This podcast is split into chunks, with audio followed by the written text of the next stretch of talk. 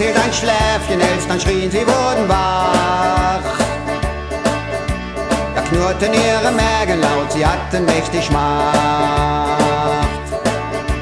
Da sprach Herr Fuchs, du liebe Frau, ich mach mich auf die Pirsch. Mal sehen, was ich zu packen krieg, auf der Lichtung rührt der Hirsch.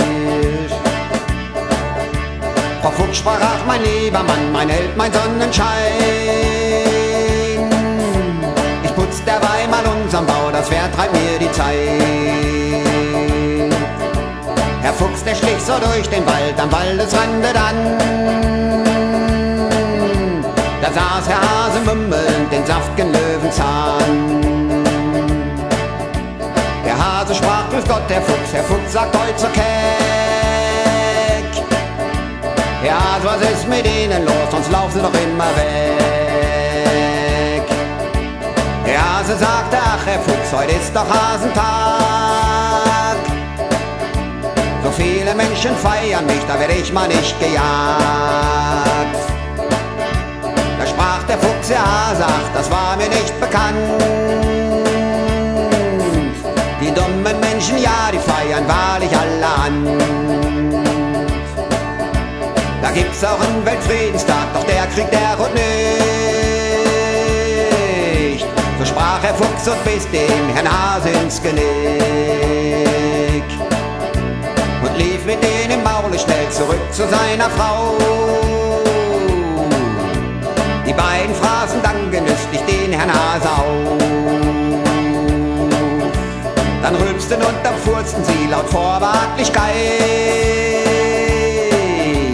Und wenn sie nicht gestorben sind, dann leben sie noch heute.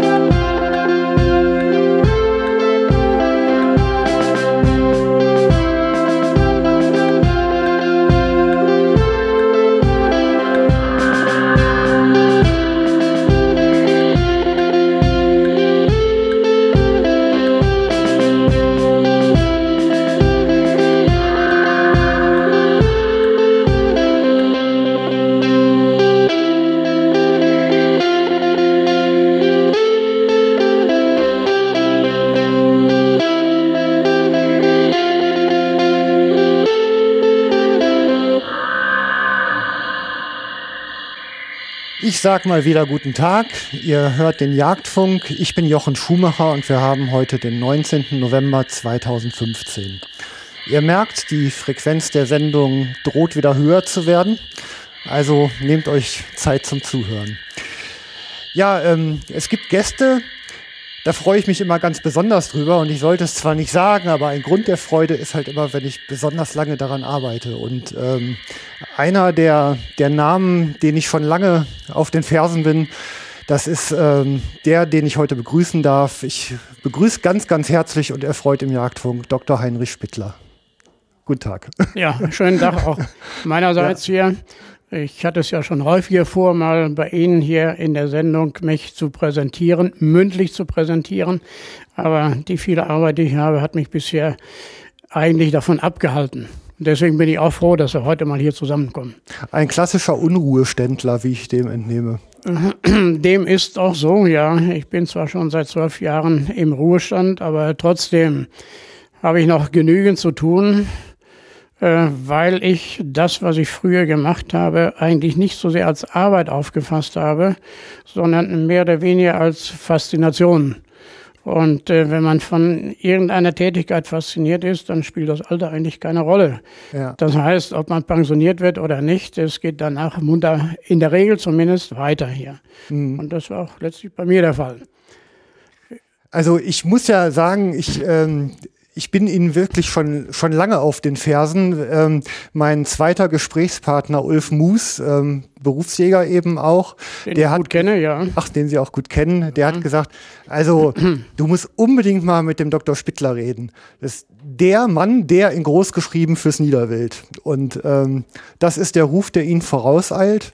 Und jetzt haben wir die 32. Sendung, jetzt ist er da. Vielleicht wäre die 33 sogar noch besser gewesen. nee, sehr schön. Herr Dr. Spittler, Sie ähm, sagen Sie mal vielleicht einfach so, ich fange ja immer traditionellerweise hier an mit so ein bisschen der Geschichte, der Prägung, wie. Ist im Prinzip auch richtig. Mhm. Äh, deswegen will ich mir mal ganz kurz hier vorstellen. Äh, das Alter verschweige ich jetzt einmal. Ich habe es eben zwar schon angedeutet. Aber ich bin auf dem Land in einem kleinen Dorf groß geworden. Ursprünglich stamme ich aus Schlesien und äh, 1946 wurden wir dort vertrieben und bis dahin war mein liebstes Spielzeug eine Flinte, die ich äh, auf dem Dachboden gefunden habe seinerzeit und die stammte von meinem Onkel und mein Onkel war Jäger und von daher steckt vielleicht auch von mir ein, oder ein bisschen Passion in mir drin. Mhm. So und dann den, die restliche Jugendzeit habe ich im Sauerland verbracht in einem noch kleineren Dorf, das bestand nämlich nur aus vier Häusern. Und äh, da habe ich auch Zugang zur Yacht gefunden, weil nämlich zwei äh, Bauern, die in dem Dorf lebten, die waren Jäger und die sind dann schon in der Zeit auch äh, zur Yacht gegangen oder haben die Yacht ausgeübt, als es noch gar nicht äh, erlaubt war, nämlich Ende der 40er Jahre. Mhm. Und äh, da bin ich als Treiber dann immer, ich will nicht sagen missbraucht worden, aber gebraucht worden und als Hundeführer. Äh, was aber letztlich dann dazu geführt hat, dass ich auch im Alter von zehn Jahren meinen ersten Hasen erlegt habe bei dieser Gelegenheit. Es musste nämlich einmal ein Bauer plötzlich nach Hause, weil die Kuh kalbte und dann hat er mir sein Gewehr gegeben und dann habe ich meinen ersten Hasen äh, genau am 9. November 1948 erlegt. So, das waren so meine ersten Verbindungen zur Yacht hin und das hat sich dann auch fortgesetzt, indem ich anschließend am linken Niederrhein die weitere Jugend verbracht habe. Mein Vater musste arbeitsmäßig dann äh, sich am linken Niederrhein aufhalten und da bin ich dann in den guten Niederwildrevieren in der Nähe von Geldern, zwischen Geldern und Krefeld, äh, groß geworden und habe Anschluss gefunden an die Yacht, auch dort ganz schnell. Äh, ein Berufsjäger war mein Lehrprinz, der wohnte nur drei Häuser weiter und äh, damit war eben vorprogrammiert, dass ich meiner Passion, die in mir steckte, die konnte ich dort mehr oder weniger schon als Junge ausleben und das hat sich dann fortgesetzt bis äh, zum Abitur und auch danach. Ich habe nämlich anschließend Zoologie studiert und hatte dann das große Glück am Ende meines Studiums, äh, dass ich meine Neigung, meine jachtliche Neigung zum Beruf machen konnte. Mhm. Und zwar deswegen oder insofern, weil bei der Forschungsstelle für Yachtkunde und Bildschadenverhütung, die hier in Bonn ihren Sitz hat, seinerzeit an der Stelle frei wurde. Mhm. Und äh, diese Stelle habe ich dann auch bekommen und äh, bei der Stelle war ich dann 33 Jahre tätig bis zu meiner Pensionierung im Jahre 19, äh, 2003. Ja, äh, so. lassen Sie noch mal eben kurz die Zoologie, das ist ein eigener Studiengang damals gewesen. Ich bin jetzt nicht ganz sicher, heute gehen ja alle Studiengänge, werden immer spezieller, immer besonderer. Ist das so eine Fachrichtung der Biologie gewesen? Ja, Zoologie, Zoologie ja. ist eine Fachrichtung der Biologie. Daneben gibt es die Botanik ja. oder noch die Mikrobiologie. Und äh, vor dem Hintergrund, was ich eben gesagt habe, Yacht, äh, habe ich dann die Richtung Zoologie eingeschlagen. Okay. Was ich auch nie bereut habe. Und ja. ich werde es nie vergessen, der Professor in der ersten äh, Zoologie-Vorlesung, der sah den vollen Hörsaal und äh, das Erste, was er sagte, was wollen Sie alle hier? Sie werden nie eine Stelle kriegen als Zoologe. Und äh, Da muss ich sagen, er hat zwar in vielem Recht gehabt, aber in dem Fall hat er nicht Recht gehabt, denn als ich fertig war, äh, hatte ich zehn Stellen Angebote auf dem Tisch liegen und konnte mir eine aussuchen und unter anderem eben die Stelle, die ich hier gerade hier ja. angesprochen habe. Okay. Ja. ja, das ist natürlich, das macht Mut als Berufsanfänger. das ist richtig, ja. ja. Und äh, diese berufliche Tätigkeit, äh, die war mir ja auch ein bisschen auf den Leib geschrieben, weil ich ja. eben, äh, ja, äh, bis dahin mit dem Niederwild sehr viel zu tun hatte mhm. und auch mit den Hunden viel zu tun hatte und dergleichen mehr, sodass, wie gesagt, ich äh, meine Neigung zum Beruf gemacht habe, was aber den Nachteil hatte, dass ich eigentlich nie Feierabend gehabt habe, wie ja. andere Leute. Okay. Sondern wenn ich die Tage zusammenrechne, wo ich erst Mitternacht nach Hause gekommen bin, äh, das waren in einigen Jahren mehr als, als die anderen Tage. Ja, ganz klar. Ähm, Ihre Promotion, was hatte denn die für ein Thema? Ja, die hat eigentlich mit der Yacht gar nichts zu tun, oder ich will sagen nur am Rande etwas zu tun, sondern ich habe mich mit einer kleinen Mücke beschäftigt, eine sogenannte Sattelmücke. Ja. Das war Ende der 60er Jahre, äh, trat die massenhaft auf und galt als Getreideschädling. Sie sauchte an den Getreidehalmen und dann fielen die Stängel letztlich um, sodass es schon erheblichen Schaden gab. So, und dann gab es neben dieser Mücke, wie bei allen ja, Tieren, Parasiten. Und äh, so hat auch diese Sattelmücke einen Parasiten einen sogenannten Eiparasiten, das heißt eine kleine Schlupfwespe legte ihre Eier in die Eier der Sattelmücke und diesen biologischen Kreislauf, den habe ich dann aufgeklärt vor dem Hintergrund biologische Schädlingsbekämpfung. Das war okay. so der Überbegriff. Ja. Okay, ja, da kriegt das Gemüt ja auch mal Bandbreite. Das ist ja auch ist, wichtig, ne? Äh, ist richtig, ja. Ja, also sich in Zusammenhänge einordnen ist ja, ja immer ja. auch ein Aspekt. Und da, das ging natürlich auch so halb in Richtung Yacht, muss ich schon sagen hier.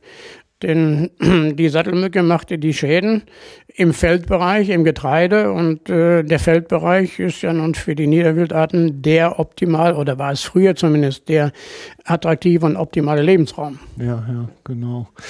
Ich, ich war unlängst mal äh, mit Georg Eckel unterwegs, der ja Schädlingsbekämpfung auch macht. Ja. Und ähm, habe dabei festgestellt, das ist eigentlich Jagdausübung. Ja, im Prinzip äh, machen die, äh, ja, oder jeder Schädling hat äh, seine Feinde und äh, der Feind ist eben äh, sowas ähnliches wie Jagdausübung.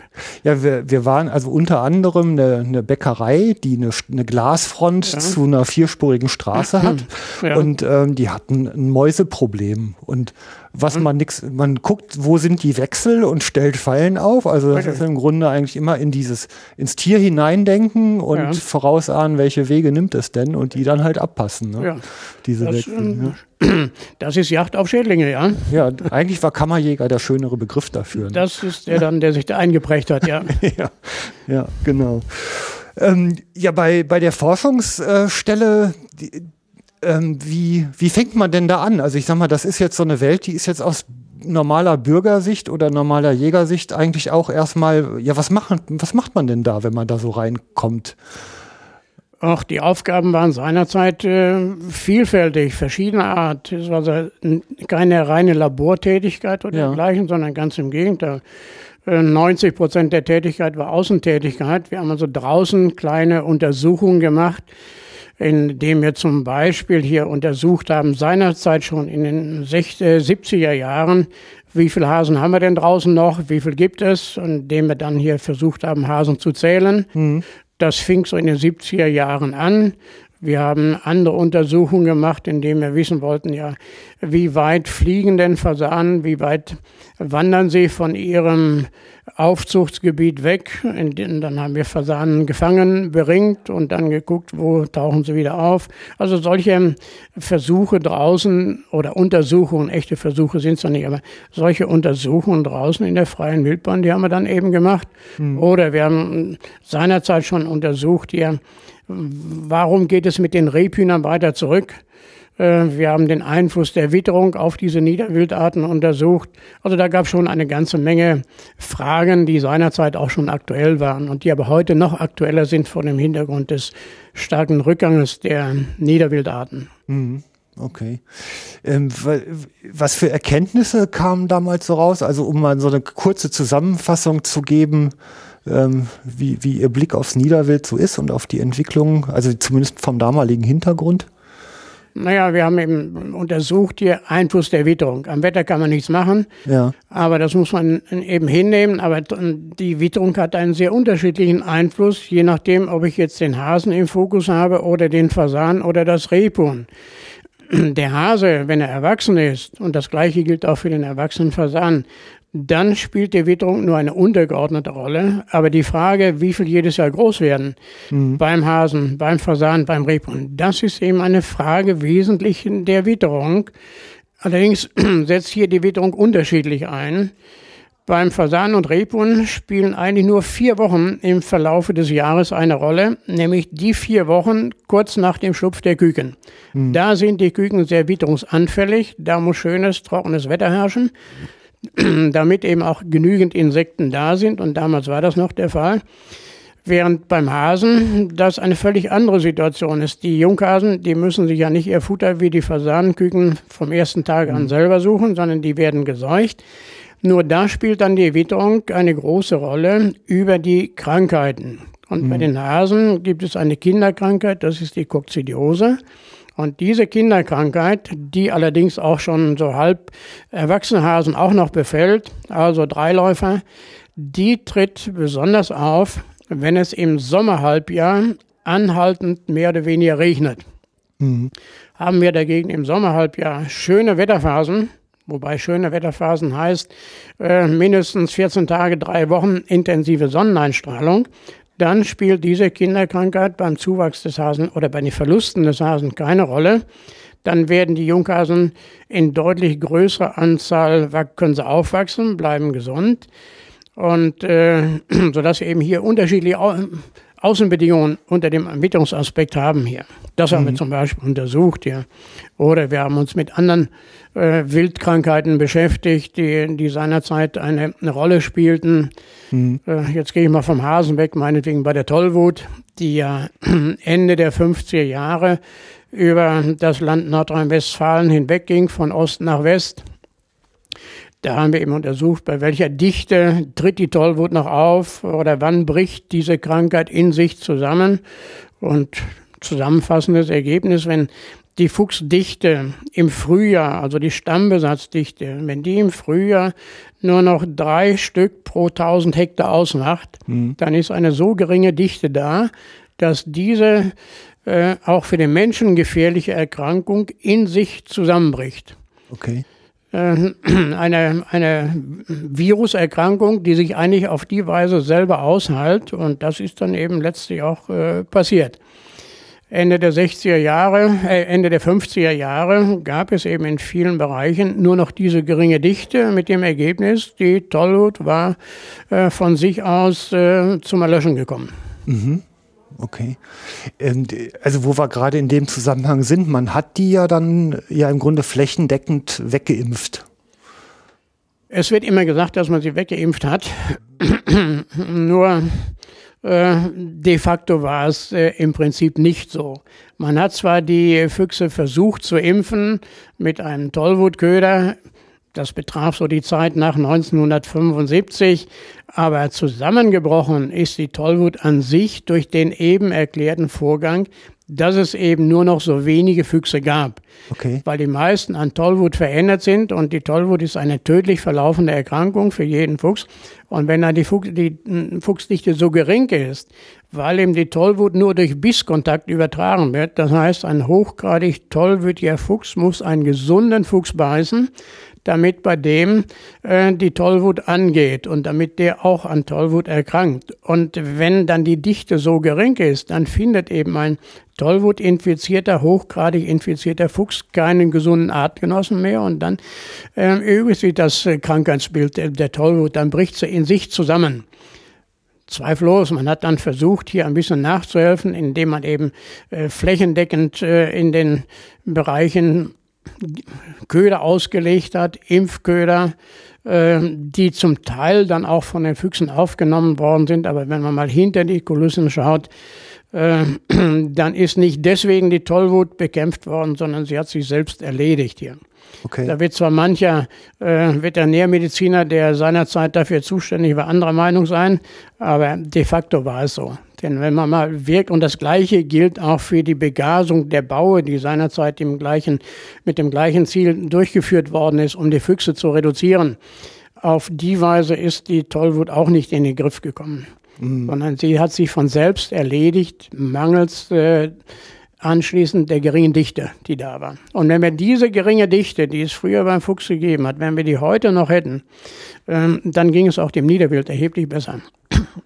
Ja, also erstmal wieder ein Mythos aufgeklärt. Äh, ist richtig, ja. Aber den habe ich schon länger aufgeklärt. Ja, ich Aber gut, ja es wird nach wie vor genau. gesagt, mhm. dass es die Impfung ja. war. Äh, ich habe selber Untersuchungen gemacht und Impfköder ausgelegt und äh, dann eine Kamera daneben getan, seinerzeit schon. Und äh, siehe da, es war nicht der Fuchs, der den Impfköder genommen hat, sondern äh, die Köder sind verschwunden durch verschiedene andere, die eben auch gerne Fleischköder fressen, bis runter zu den Mäusen. Ich habe noch Bilder da, wo eine Maus kommt und sich den Köder nimmt und mit dem Köder verschwindet. Und hat den Köder gefressen und anschließend war man dabei, ja, das ist ein Fuchs gewesen. Also vom, allein vom Ansatz her, ja. denn der Impfköder, der musste innerhalb von drei Tagen aufgenommen sein. Und dann die geringe Dichte, die seinerzeit ausgelegt wurde. Also vom Ansatz her war es eigentlich äh, äh, nicht machbar, dass dadurch die Tollwut bekämpft worden ist. Okay. Jetzt ähm, ist ja eine Tätigkeit in so einer Forschungsstelle, also Forschung ist ja etwas, was Unabhängigkeit für sich beansprucht. Und das ist ja, glaube ich, auch in den Tiefen unserer Gesetzgebung aus guten Gründen so, so angesetzt worden. Als ähm, Forschungsstelle, die ja jetzt eine, ich sag mal, eine Organisationseinheit des Landes Nordrhein-Westfalen ja immer gewesen ist, mhm.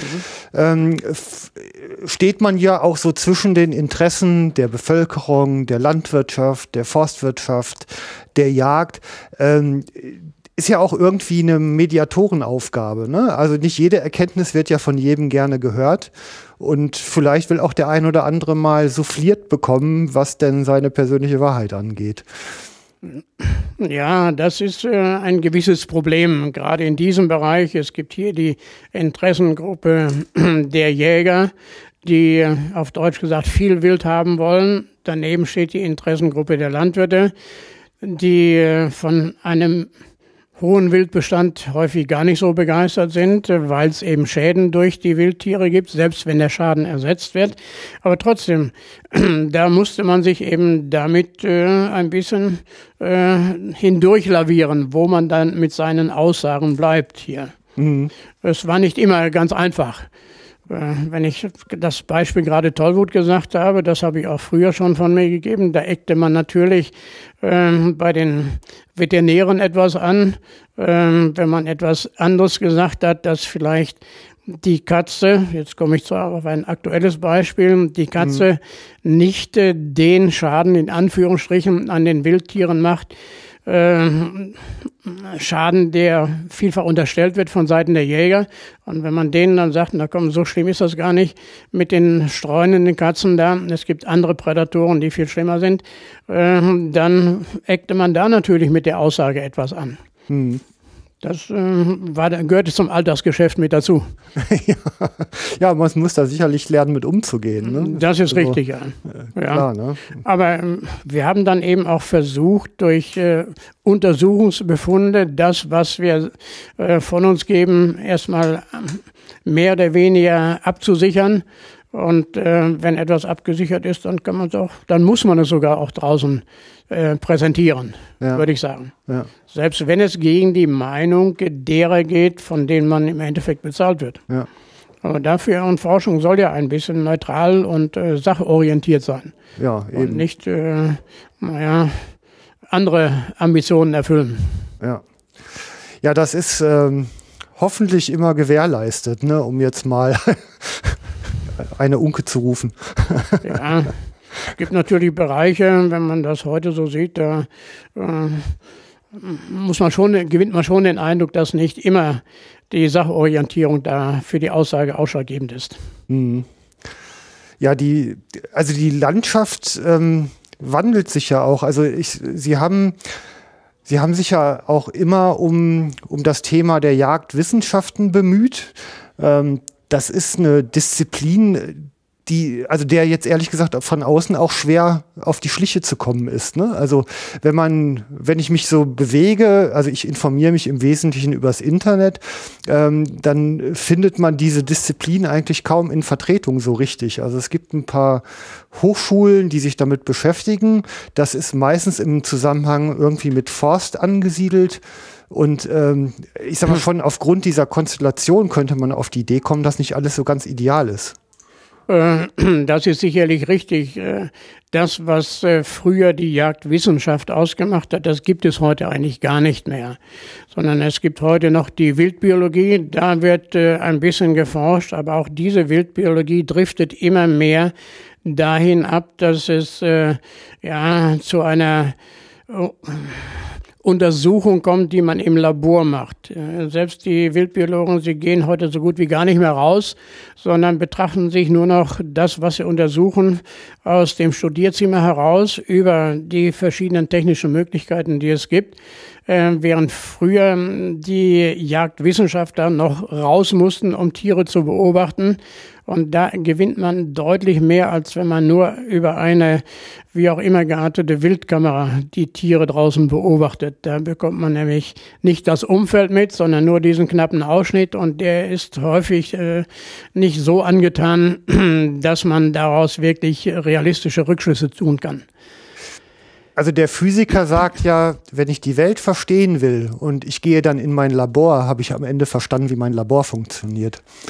So ähnlich ist es auch hier. Ja. Es ist richtig, ja. Ja, während früher die Jagdwissenschaft, es war nicht nur äh, die Wildbiologie, das war so ein Teil der Jagdwissenschaft, aber wir haben uns eben früher auch damit beschäftigt, äh, mit der direkten Jagdausübung. Meinetwegen, welche Jagdausübung für die einzelnen Wilddaten äh, am besten geeignet ist, für die Tiere am besten geeignet ist, nicht so sehr für den Jäger. Hm. Das gehörte mit dazu. Wir haben uns auch damit beschäftigt, wie man eben bestimmte Wildtiere bejagen kann, bejagen soll. Stichwort Fallenfang. Damit haben wir uns intensivst beschäftigt.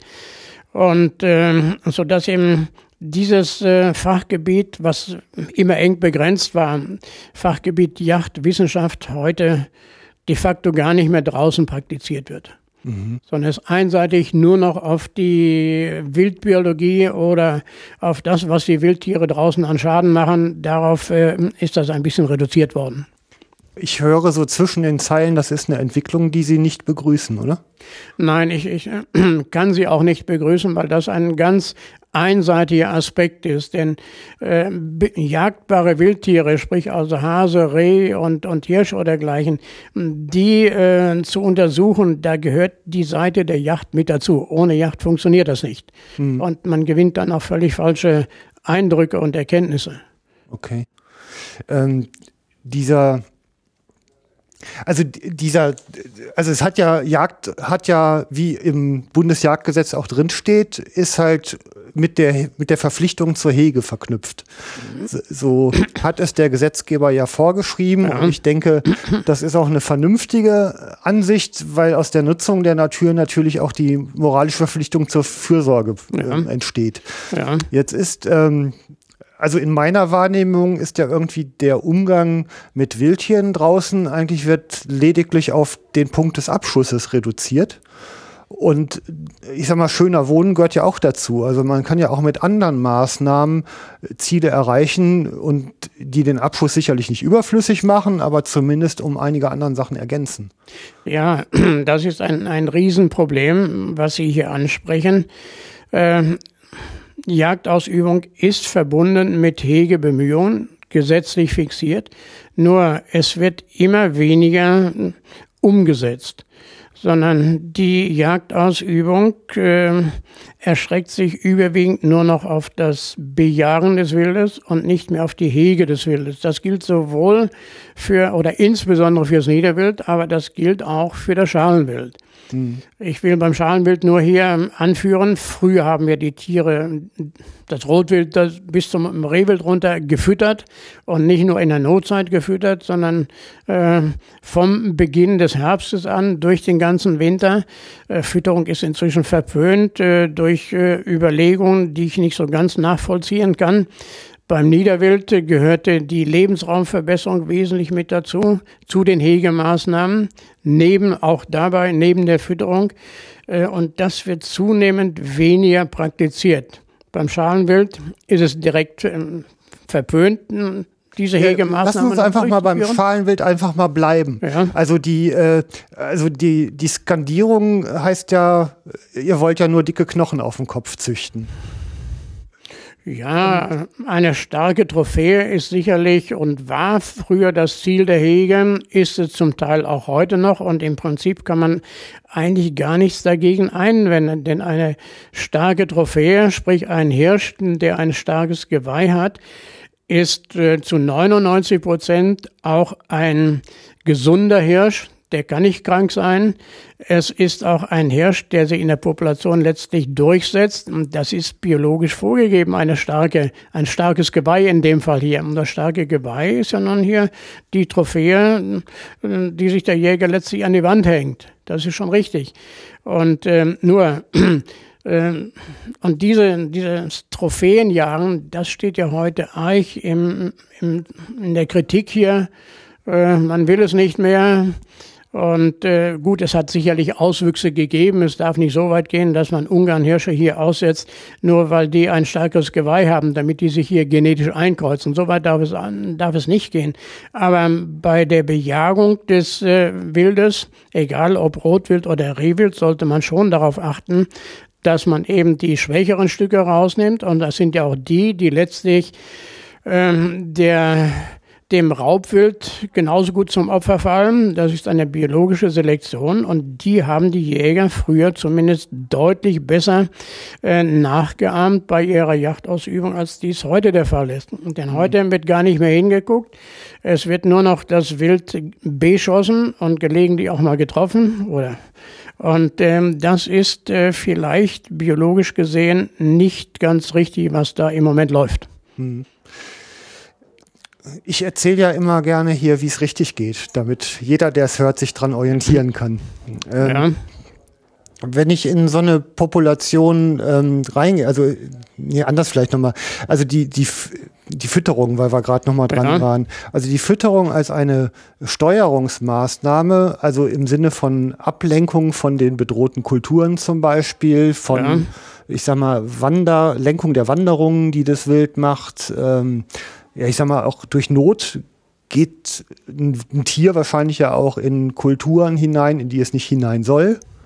Genau so. Ähm, mhm.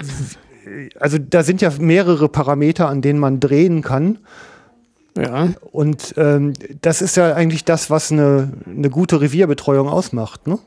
Ja, das war früher eine, ein wesentlicher Teil der Hege, die Fütterung des Wildes, wenn wir beim Schalenwild jetzt ja. hier bleiben.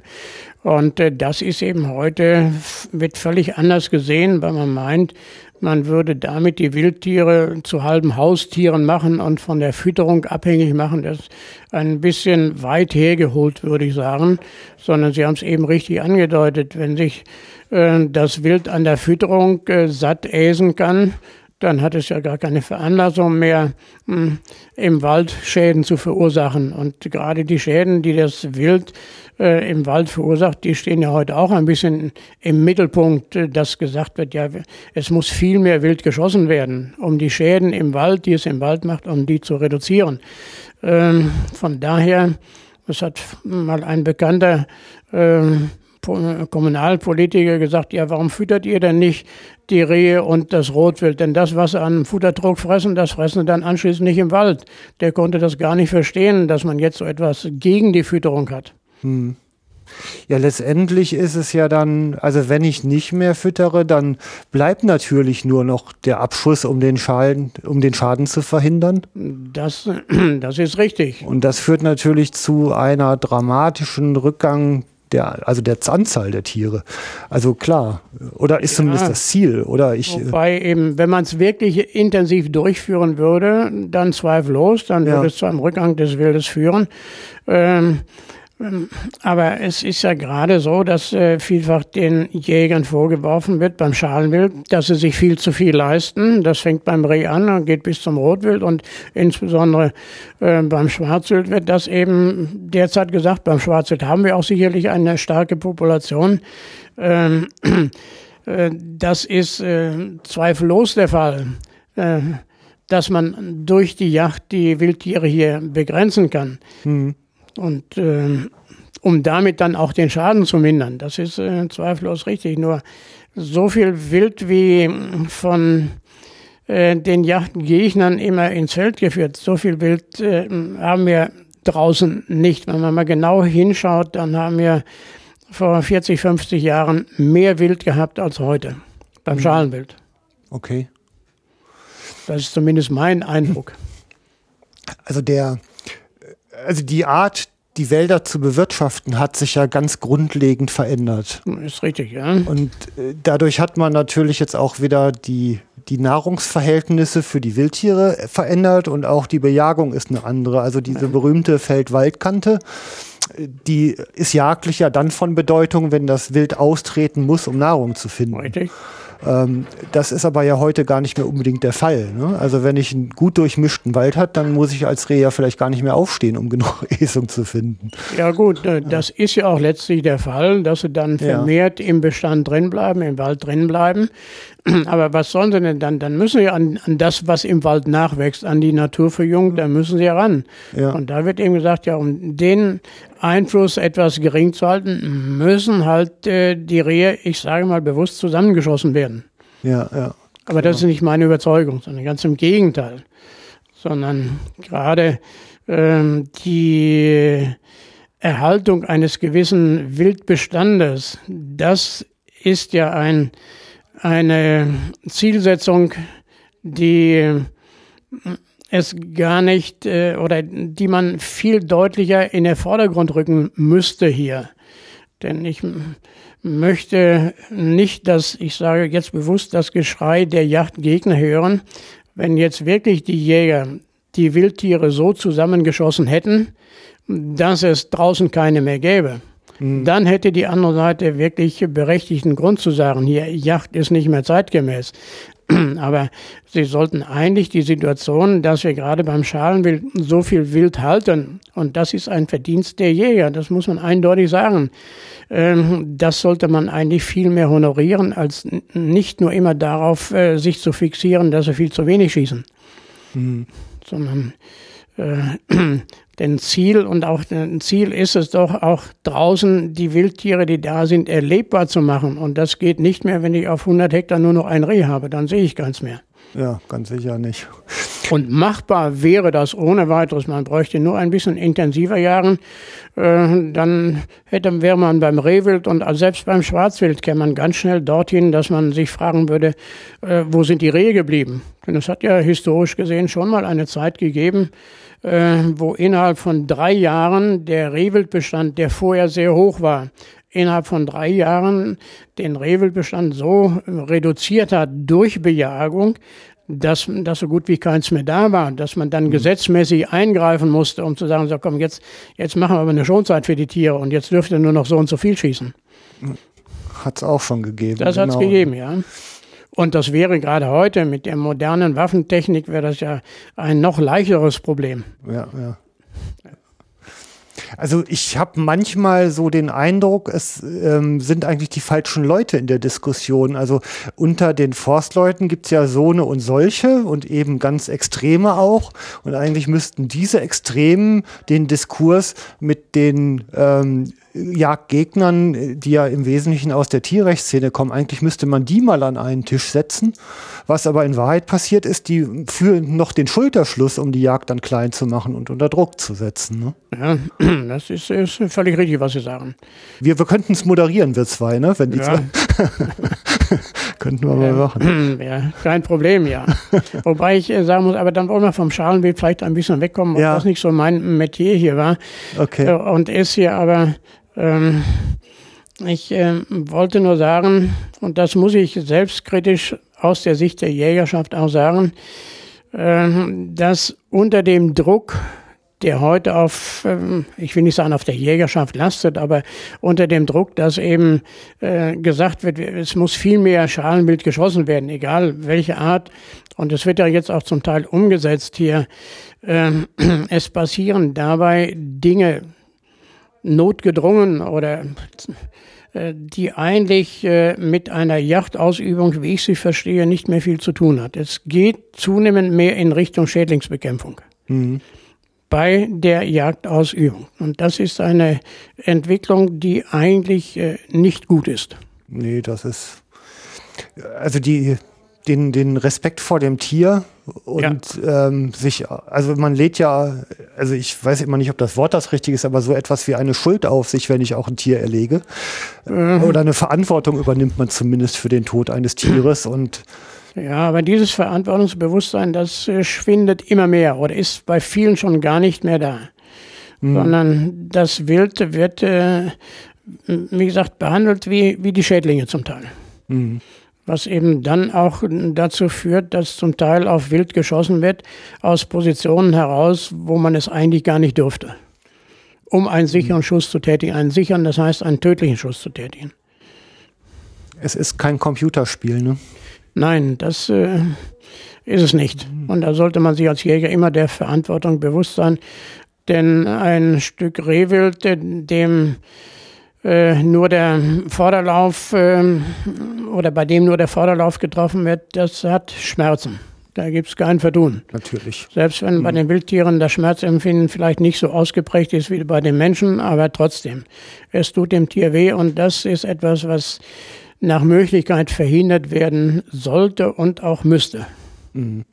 Genau. Und auch machbar ist, wenn man sich etwas äh, dieser Situation bewusst ist. Ja. Dass man nur dann schießt, wenn man ein Tier, ein Stück Wild tödlich treffen kann. Mhm. Ja, mehr Vorsicht dabei. Ja, und, ja, und Zurückhaltung. Ja, ja genau. Ja. Gut, ähm, zurück zum Niederwild, weil. Ja, richtig, ja. Da quetsche ich jetzt nochmal. Ja. ähm, also, ich habe mal die simple Formel gehört: ähm, zuerst kommt nicht gefressen werden und dann kommt schöner Wohnen. Und das ist vielleicht in Bezug auf das Niederwild ähm, so eine Kernweisheit, die man sich leicht merken kann. Ne? Und ja. Ja, wie jetzt einmal fragen, wie meinen Sie das jetzt im Bereich Niederwild? Ja, im Bereich Niederwelt. Ich habe zum Beispiel mal einen Vortrag vom Dr. Daniel Hoffmann gehört, ähm, dass auf der gleichen Nahrungsgrundlage jetzt zusätzlich zum Fuchs ein Waschbär, ein Marderhund, ein amerikanischer Nerz tätig ja. wird, die natürlich alle dann entsprechend einwirken auf ihre Beutetiere. Ja, das ist, äh, damit äh, hat er zweifellos recht. Wir leben in einer Zeit, wo eben einige sogenannte Neozoen, die sich als, die zu den Raubtieren oder zum Raubwild, besser gesagt, gehören, die hier in unsere Reviere eindringen oder schon eingedrungen sind. Und damit wächst äh, den Tieren, die ihnen als Beutetieren dienen, schon eine größere oder große Gefahr, zweifellos. Mhm. Es ist eine Potenzierung des Raubwild-Eingriffs ja. durch diese Zuwanderung der Neozoen, ja. Also wenn man jetzt mal einfach nur bei, bei Fuchs bleibt, ähm, die Tollwut ist ja eliminiert. Und ähm, ich sag mal, bei der Populationsentwicklung höre ich Zahlen, die sprechen von Verdreifachung, manche sprechen von Verzehnfachung und alles Mögliche dazwischen findet statt. Und dann hat äh, habe ich auch noch mal was gelesen, dass die, die Tollwut letztendlich durch Reude und Staupe mittlerweile abgelöst wurde als regulativer Erreger. Äh, naja, äh, regulative Erreger sind sicherlich Krankheiten, die ja. können äh, eine, eine Tierart oder einen Besatz oder Bestand schon äh, regulieren auf, oder auf ein niedriges Niveau bringen. Hängt von dem Charakter der Krankheit ab, wie ich habe es eben schon mal erwähnt, äh, wie die Tollwut, die hat seinerzeit den Fuchsbesatz schon auf ein ganz niedriges Niveau gebracht. Ja. äh, auf ein Niveau von drei Stück pro 1000 Hektar im Frühjahr. Und wenn Sie eben die heutige Situation angesprochen haben, wir leben in einer Zeit, wo wir nicht nur dreimal so viel Füchse wie früher haben, sondern zum Teil schon sechs, sieben, achtmal so viel Füchse. Okay. Und das bedeutet eben auch einen entsprechend höheren Druck auf die Tiere, die dem Fuchs als Beutetiere dienen. Mhm. Und dann braucht man sich vor dem Hintergrund nicht wundern, zumal noch andere Beutegreifer sich auch in den letzten Jahren zum Teil sehr stark vermehrt haben. Ich spreche nur die Rabenkrähe an, so dass man von daher sich nicht wundern braucht, wenn die Beutetiere dieser Prädatoren, wenn die in den letzten Jahrzehnten sukzessive immer weniger geworden sind und zum Teil äh, nur noch in, in, einer Dichte vorkommen, bei der eine reguläre Bejagung gar nicht mehr möglich ist. Mhm. Wie meinetwegen beim Rebhuhn. Das Rebhuhn ist eine Populationssituation, das steht kurz vor dem äh, Aussterben mehr oder weniger. Mhm. Wir haben noch geringe Besätze, aber äh, es braucht beim Rebhuhn nur noch mal ein wirklich harter Winter dazukommen, dann ist das Rebhuhn äh, mehr oder weniger bei uns hier völlig ausgestorben. Mhm. Wobei aber nicht nur die Prädation eine Rolle spielt, sondern beim Rebhuhn und auch bei den anderen spielt natürlich auch die Lebensraumveränderung, die Lebensraumverschlechterung eine deutliche Rolle. Das äh, also im, im Vergleich, ähm, wenn ich als Mensch Kulturlandschaft erzeuge, dann verschiebe ich ja Lebensbedingungen. Also die einen profitieren, die anderen äh, sind ja. im Nachteil dadurch. Ja. Und ich sag mal, ein Fuchs ist ja ein, eine Tierart, die mit vielerlei Nahrungsquellen zurechtkommt. Ja. Während andere, manche in den Vögeln, also ich denke jetzt zum Beispiel hier auch äh, an Raufußhühner, die sind ja sehr spezialisiert auf bestimmte Nahrungsangebote, die ihnen ja auch entzogen werden. Ja, das äh, gut. Bei den Raufußhühnern muss man das ein bisschen differenzieren. Beim Auerwild sieht es ein bisschen anders aus als beim Birkwild hier. Ja, sicher. Das, ne? das ist richtig. Also ich wollte jetzt auch gar nicht so ja. sehr auf, auf die Wildart, aber ja. ich, ähm, ich sag mal, diese Spezialisierung auf ein Nahrungsangebot, was eben durch menschliche Eindrücke einfach schmaler wird. Ja. Äh, dadurch haben sie es eh schon schwer und dann kommt Prädation noch obendrauf. Richtig. Ja. Und ähm, dieses, also ich sag mal, ich, ich sehe mittlerweile in dieser sehr dicht besiedelten Welt, hat äh, Jagd ja auch ähm, die Aufgabe, Arten in einer reproduktionsfähigen, genetisch einigermaßen vielfältigen Restpopulation zu beschützen und zu bewahren. Ja, das ist äh, zweifellos richtig. Ja. Nur es wird eben in der Richtung etwas zu wenig gemacht unter diesem eben erwähnten Hegeaspekt. Ja. Äh, wenn ich daran denke, äh, was wir in den 60er Jahren zum Beispiel an Lebensraumverbesserung nur für den Fasan gemacht haben und äh, das vergleiche mit dem, was heute passiert, dann ist das ein himmelweiter Unterschied. Wenn es früher 100 Prozent waren, sind es heute vielleicht noch 5 Prozent. Wenn überhaupt. Was waren denn das für Maßnahmen? Äh, Lebensraumverbesserung für den Fasan erstreckt sich äh, oder bezieht sich zunächst einmal darauf, dass man versucht, dem Fasan im Winterhalbjahr draußen äh, Deckung zu beschaffen. Der Fasan braucht die Bodendeckung draußen und die war im Feldbereich auch früher im Winterhalbjahr nicht da. Und da haben wir mit unseren Hegemaßnahmen eingegriffen, indem wir eben Remisen angelegt haben. Remisen, Remisen sind also naja, etwas vergrößerte heckenartige Gebilde. Wir haben Hecken gepflanzt, äh, wir haben Zwischenfrüchte speziell für die Deck zur Deckungsverbesserung beim Fasan ähm, angelegt und äh, dergleichen mehr. Und das waren schon hilfreiche Lebensraumverbesserungen oder es sind Wildecke angelegt worden. Ähm, und das waren Maßnahmen, von denen allerdings nicht nur der Fasan profitiert hat, sondern ganz im Gegenteil. Viele andere, insbesondere die Singvögel, die haben viel mehr davon gehabt als mh, hm, der Fasan, für den das eigentlich gemacht worden ist. Mhm. Und äh, das ist äh, ja im Prinzip auf 10, 5 oder 10 Prozent reduziert worden. Und äh, das äh, wirkt sich letztlich auch auf hm, die anderen Tiere in der offenen oder in der Feldflur aus, auch auf die Singvögel. Mhm. Das ist ein, ein Riesenproblem. Und das sollte eigentlich der, sollten die Yachtgegner eigentlich mal zur Kenntnis nehmen, dass von den früheren Hegemaßnahmen äh, nicht nur das Wild profitiert hat, sondern weit mehr noch ähm, die Tiere, äh, ja Gott, äh, die nicht so im Fokus der, des Jägers und des Revierinhabers standen. Ähm, also ich nenne dem, ich habe mal dafür das Wort kollateralen Nutzen erfunden. Ja. Also der ja damit einhergeht. Aber jetzt ist natürlich auf der anderen Seite ähm, das, das Engagement in diesem Bereich auch zurückgegangen. Wie erklären Sie sich das? Ja, es ist natürlich eine andere Generation an Jägern herangewachsen, die zum Teil nicht mehr nur im ländlichen Bereich groß geworden sind. Das spielte eine große Rolle hier mit. Es kommt dann noch hinzu äh, ein ja, Phänomen, das man in vielen anderen Lebensbereichen feststellen kann. Äh, man fragt sich immer, was bringt es, wenn ich das mache? Ja? Mhm. Und da will man nach Möglichkeit einen größeren äh, Gewinn davon haben als äh, das, was man investiert. Und das funktioniert hier in diesem Fall nicht, mhm. sondern da muss äh, finanziell erheblich mehr investiert werden, als man nachher vielleicht wieder zurückbekommt. Mhm. Und das lässt zunehmend nach. Denn man fragt immer, was habe ich davon, wenn ich das mache? Und wenn man dann sagen muss, na, das kann ich dir nicht erzählen, dass du im nächsten Jahr meinetwegen hier doppelt so viel ähm, an Strecke hast und dann wird sofort der Rückzieher gemacht. Dann wird es uninteressant. Für viele, muss ich dazu sagen. Das ist, ein, das ist ein Problem. Das ist eine Veränderung, die sich in der Jägerschaft auch hier etabliert hat. Mhm. Ja, nicht nur in der Jägerschaft, ne? Ja, das ist ein, ein Phänomen, in, ich habe ja. eben angedeutet, in, in allen Bereichen. Ne? Ja. Und, und diese Geiz ist geil Mentalität, die spielt eben auch da eine große Rolle hier. Okay. Für vieles hat man Geld übrig. Äh, ich will ja nicht die, die Autos ansprechen oder die Waffen, die von den Jägern heutzutage geführt werden. Da wird auf 1000 Euro nicht geguckt bei der Anschaffung.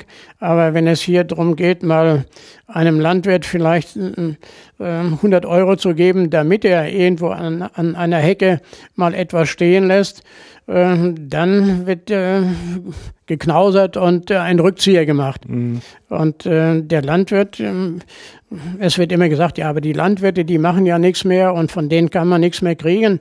Äh, wenn man denen ein bisschen Geld gibt, kriegt man auch heute noch äh, Möglichkeiten zur Lebensraumverbesserung. Mhm. Man muss es nur umsetzen. Man muss natürlich auch bereit sein, ein bisschen finanziell zu investieren. Ist das denn nicht auch ein, also ein Thema der Wissensvermittlung? Also ich, ehrlich gesagt, in meiner Wahrnehmung, ich glaube, viele wissen es auch einfach gar nicht mehr, mit welchen Maßnahmen man welche, ja. welche Ziele verfolgt. Ja, das ist zweifellos auch ein Riesenproblem, dass eben nicht mehr die Erkenntnisse von der Natur vorhanden sind, wie es früher der Fall war. Früher ist ja die Mehrzahl der Jäger im ländlichen Bereich groß geworden und das ist heute nicht mehr der Fall. Und äh, die Kenntnisse sind eben heute auch vielfach nicht mehr da. Das ist ein Problem. Und da müsste auch mehr von Seiten der Jägerschaft äh, aufklärend äh, umgesetzt werden. Nehmen Sie nur jetzt die aktuelle Situation des Greenings. Die Landwirte müssen ja fünf Prozent ihrer Fläche äh, mehr oder weniger aus der Nutzung herausnehmen. Äh, nur so wie die Greening-Vorgaben im Moment äh, sich darstellen, haben die freilebenden Tiere nicht allzu viel davon. Wenn man es aber vernünftig macht, äh, dann kann Greening oder ist Greening ein Segen für viele freilebenden Tiere in der Feldflur. Mhm. Nur das muss eben umgesetzt werden und dazu müsste eigentlich, ich würde mal sagen, in jedem Hegering äh, ein Experte da sein, der A, die Jäger in dem Hegering informiert und der B sogar noch ein bisschen weitergeht und auch zu den größeren Landwirten hingeht und sagt, komm hier, das und das äh, kann man machen, das bieten wir an.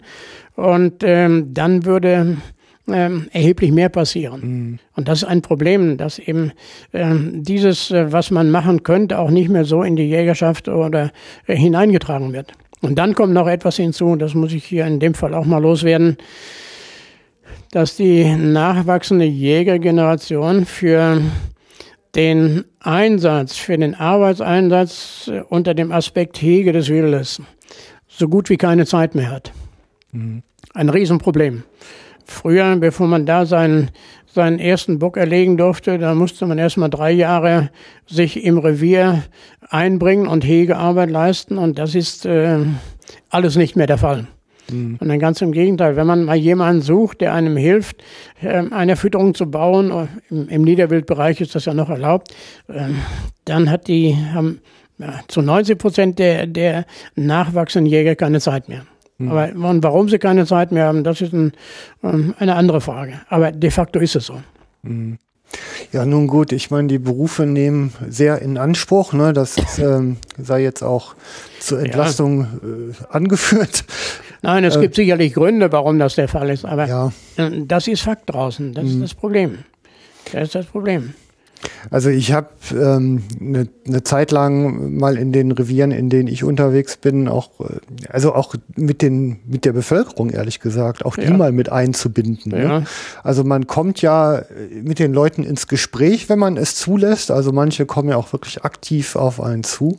Ja. Und ähm, wenn man Vorstellungen hat und da kann man auch die Bevölkerung sehr schön mit einbinden ja, und, zweifellos, ja. und kann natürlich da ja. Brücken schlagen und Sinn vermitteln und ja, ich sag mal, diese, diesen Anspruch als Fürsorger und An Anwalt der Wildtiere auch wirklich mal wahrnehmen und lebend praktizieren. Ne? Das ist äh, zweifellos richtig, ja. ja.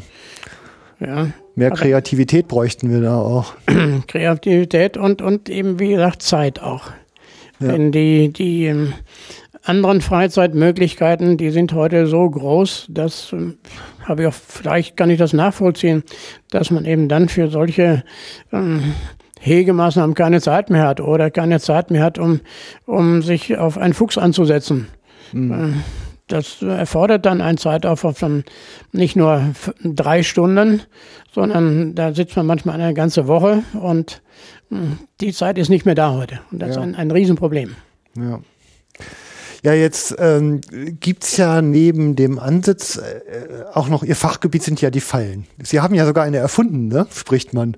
Es ist äh, richtig, ja. Ich, ja, nicht erfunden, Fallen erfinden. Ich habe ein, ein bestimmtes Modell entwickelt, sagen wir es mal so. ja. Ähm, und zwar vor dem Hintergrund äh, des Fuchsfanges mehr oder weniger oder insgesamt auch des Raubwildfanges insgesamt, muss ich sagen. Denn äh, früher äh, wurden vermehrt sogenannte Totschlagfallen eingesetzt. Äh, das waren Schlagfallen, die das Wild äh, äh, schlagartig töten sollten. Mhm. Und äh, wer mit diesen Dingen ein bisschen Erfahrung hat, der und äh, das neutral beobachtet und bewertet, dem sind schon oder mussten Zweifel kommen, ob das immer der Fall ist. Mhm. Dass äh, wirklich ein Fuchs, der sich im Schwanenhals gefangen hat, ähm, Schwanenhals ist eben solch eine Schlagfalle, speziell mhm. für den Fuchs, äh, dass die nicht immer sofort tot waren. Okay. Aus verschiedenen Gründen. Mhm. Und da habe ich mir seinerzeit gesagt, in den 70er Jahren, äh, wie müsste denn eine zeitgemäße Falle aussehen? Denn ich will nochmal zurückkommen auf den Fuchs. Vor 150 Jahren war der Fuchs ein Schädling. Mhm. Und aus dieser ähm, Situation ist er nun ähm, weit herausgewachsen. Der Fuchs äh, gilt seit Jahrzehnten nicht mehr als äh, Schädling. Und äh, beim Schädling, da sind wir heute noch nicht viel besser. Zur Schädlingsbekämpfung werden alle möglichen Mittel eingesetzt. Mhm. Zum Mäusefang gibt es auch heute noch die Schlagfallen. Und es fragt keiner, ob die Maus, die sich da drin fängt, ob die wirklich in diesen vorgegebenen drei Sekunden tot ist. Denn bei den äh, Schlagfallen, die wir hier zum Fang des Raubwildes äh, eingesetzt haben, äh, war die Vorgabe, in drei Sekunden nach dem Zuschlagen der Bügel muss das Tier, wenn auch nicht klinisch tot, aber doch zumindest so weit sein, dass es kein Schmerzempfinden mehr hat. Mhm. So, und diese drei Sekunden, wer ein bisschen Erfahrung mit diesen Schlageisen hatte und das nüchtern und neutral bewertet, der kommt dazu, dass es äh, längst nicht immer der Fall war. Mhm. So, und da habe ich mir seinerzeit gesagt, wie müsste denn eine Falle aussehen, die tierschutzgerecht ist und äh, die auch zeitgemäß ist. Und dann habe ich mir ein Modell ausgedacht, eine Lebenfangfalle natürlich, eine Röhrenfalle, bestehend aus vier Betonrohren. Die in den beiden mittleren Rohren ist eine Fangeinrichtung und diese Falle wird eingegraben, damit es also oberirdisch nicht zu sehen ist, also nicht bei Spaziergängen oder irgendwie Aversionen auslöst. Und vor allem vor dem Hintergrund, dass sich Tiere, die jetzt hier gefangen werden, sie verhalten sich verhältnismäßig ruhig, wenn der Fangraum abgedunkelt ist, wenn es dunkel da drin ist. Mhm. Und äh, das waren die Kriterien, Lebenfang, ohne dass ich das Tier da in der Falle auch noch sekundär verletzen kann, dunkel und eingegraben. So, und dann habe ich eben diese sogenannte Betonrohrfalle entwickelt, die heute, muss ich mal sagen, äh, fast draußen zu 70 Prozent im Einsatz ist, mit mhm. allerdings geringen Abweichungen in der Auslösetechnik, aber das ist alles von sekundärer Art. Nur äh, der Gedanke war, tierschutzgerechter Fang mhm. und eben auch hier ein bisschen äh, unter dem Aspekt der kritischen Beobachter der Yacht. Äh, es muss sich unterirdisch abspielen. Ähm, das Thema Totschlagfallen, also Sie haben ja gerade explizit den Schwanenhals angesprochen. Ja. Ähm, das ist aber jetzt nur auf das Modell bezogen oder gilt das aus Ihrer Perspektive für alle Totschlagfallen? Also ich würde sagen, wenn Sie meinen auf so ein Modell bezogen, ich meine, gemeint sind die Schlagfallen, die also auslösen, wenn ein Köder, der in der Mitte dieser Falle auf einem mehr oder weniger Teller liegt, wenn der abgezogen wird von, ja. von dem Stück. Dann schlagen die Bügel zu und das Tier fängt sich. Äh, diese Fallen meine ich primär damit. Ja. In, Im Ausland gibt es natürlich auch noch andere Fallenmodelle, die allerdings bei uns hier nicht zugelassen sind und auf die will ich auch nicht näher eingehen. Die sind mit Sicherheit ähm, auch nicht so unter dem Tierschutzaspekt astrein, wenn ich hier an Schlingen denke oder dergleichen mehr. Mhm, klar. Ja. Also, weil wenn sofort getötet wird, dann ist ja auch kein Tierschutzproblem mehr da. Richtig, also insofern, wenn es ja. funktioniert, ist es das Ideale. Ja, ne? ja gut, aber es funktioniert äh, ich sage mal gelegentlich, aber längst nicht immer. Wobei es hierbei immer die Frage schwierig zu beurteilen ist. Ähm, bei der Kontrolle sind zweifellos in diesen Schlagfallen viele Tiere tot. Ja. Aber das ist ja nicht die Frage, sondern die Frage ist, wie äh, lange ist der Zeitraum vom Zuschlagen der Bügel mhm. bis zum Verenden des betreffenden Tieres. Ja. Und äh, da gibt es äh, erhebliche Bedenken. Okay. Ja. ja. Denn ein solches Schlageisen auf der einen Seite darf es auch, darf die Wucht auch nicht zu heftig sein, denn es könnte ja mal sein, dass äh, äh sich beim Stellen der Falle aus wie auch immer Unglücks, äh, unglücklicher Situation schlagen die mal vorzeitig zu, dass sich der Fallenfänger dann da drin fängt. Also irgendwo ist da die, die Grenze auch erreicht, erreicht bei der Federkraft, die da notwendig ist. Ne? Mhm, okay. Ähm, Lebendfangfallen, gab es die vorher denn schon? Also ich, oder? Ja, die hat es auch parallel ja. dazu gegeben. Holzkastenfallen, die aufgestellt ja. wurden, oder dann äh, Holzkastenfallen, die haben den Nachteil, dass sie relativ schnell äh, naja, nicht mehr fangfähig sind, weil das Holz verrottet oder dergleichen mehr, oder wenn sich ein Tier drin gefangen hat. Man muss es ja dann auch da rausnehmen, als Lebenfang hier. Äh, und dann hat man daraufhin die Drahtfallen entwickelt oder eine Holzkastenfalle für den Fuchsfang. Die ist auch relativ schwer, unhandlich. Eine Drahtkastenfalle mit den gleichen Dimensionen, die ist relativ leicht, die kann man schnell verstellen. Aber die Drahtkastenfallen, äh, da ist eben auch so eine Entwicklung gegeben, äh, dass die Maschenweite immer größer gewählt wurde, weil man dann preisgünstiger produzieren konnte. Und wenn die Maschenweite ähm, der äh, größer wird, dann kommt es auch dazu, dass es wieder Verletzungen bei den gefangenen Tieren gibt. Mhm. Und äh, da spielt eben auch wieder äh, das Geld eine Rolle. Und so dass eben natürlich ähm, auch diese auch früher schon lebendfangende Fallen gegeben hat, zweifellos, aber die waren auch längst nicht immer tierschutzgerecht oder hatten eben diesen, äh, ich, ich will nicht sagen wirtschaftlichen Nachteil, aber das Handling der Fallen war deutlich äh, schwieriger. Mhm. Okay. Und die Falle, die ich hier hatte, das war eben eine stationäre Falle. Die brauchte man eigentlich nur einmal im Jahr etwa sauber machen und wieder gängig machen. Und allerdings regelmäßig äh, mehr oder weniger beködern, ja, damit ja. eben dann auch ein Fuchs reinging. Und wenn sich ein, ein Tier drin gefangen hat, was man noch nicht fangen wollte, als Lebendfangfalle, konnte man jederzeit das Tier wieder unversehrt auch freilassen. Mhm. Das genau. waren eben erhebliche oder sind erhebliche Vorteile dieser Falle hier. Okay. Wobei wir jetzt hier, oder ich will mal so sagen, auch ich weiß nicht, wie sich ein Tier, was jetzt in solch eine von mir entwickelte Falle reingeht, wie sich das dann verhält bis zu dem Zeitpunkt, wo die Falle kontrolliert wird. Mhm. Das, was wir bisher wissen, äh, bedeutet, dass die Tiere nach relativ kurzer Zeit, wenn die Schieber runtergefallen sind, dass sie sich dann ruhig verhalten. Sie verkriechen sich in eine Ecke. Beim Fuchs, er legt sie dahin und dann äh, liegt er eben äh, in der Falle drin. Mhm. Aber ich weiß nicht, inwieweit nicht doch in dem, oder kurze Zeit nachdem die Schieber heruntergefallen sind, was dann der Fuchs macht. Ob er dann versucht, sich darin zu befreien oder nicht, oder ob er sich sofort ruhig dahin legt. Und das wollen wir jetzt mal untersuchen, indem wir äh, Kameras in solch eine Falle reintun, um mal dahinter zu gehen, äh, wie sieht da die Frage des tierschutzgerechten Fanges aus? Mhm. Sind die mehr oder weniger nach zwei Minuten ruhig da drin und, und äh, rühren sich nicht mehr oder laufen sie unruhig hin und her, versuchen sich zu befreien da drin, wobei Befreiungen da so gut wie gar nicht mehr machbar sind. Äh, das wollen wir jetzt mal untersuchen hier, ja. vor dem Hintergrund der, des tierschutzgerechten Fanges. Also die, ich finde die spannende Frage, ich denke da auch viel immer drüber nach. Also man, also man nimmt natürlich ein Leben, ne? Und man schränkt Freiheit ein. Äh, ja.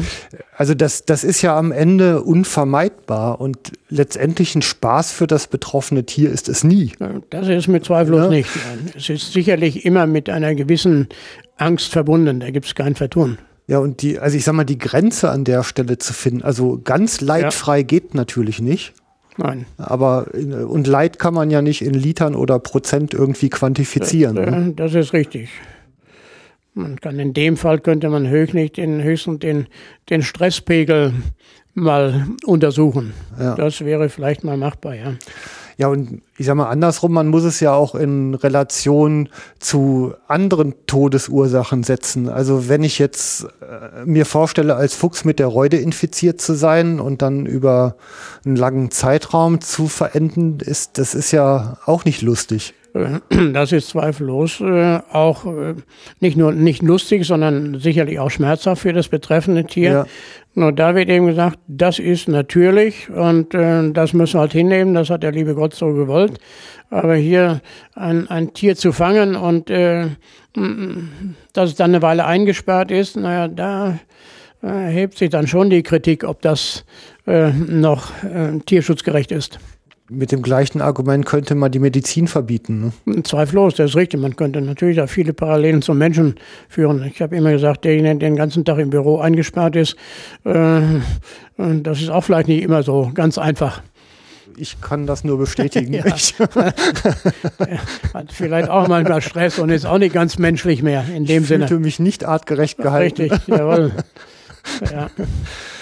Okay, ähm, jetzt kam irgendwann das nächste Thema, was ich hier auf dem Zettel habe, ähm, die, äh, also dieser weite Raum nochmal ähm, Jagdwissenschaften, wildbiologische und jagdkundliche Forschungsstätten und dann gibt es da ja so ein, immer noch einen Arbeitsverbund, glaube ich, heute, ne? also irgendwie eine Nein, es hat früher mal eine, hier im europäischen oder im Ach deutschen so, okay. Raum eine Arbeitsgemeinschaft ja. gegeben. Die äh, gibt es aber nicht mehr.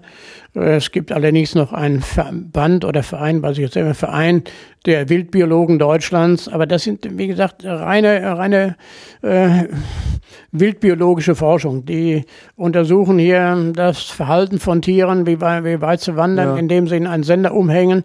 Das ist Wildbiologie. Aber äh, die eigentliche Yacht interessiert es ja nicht nur oder nur am Rande. Ja. Äh, solche Fragestellungen. Okay. Da gibt es also auf ähm, nationaler Ebene, sprich also in Deutschland gibt es diesen Verein der Wildbiologen.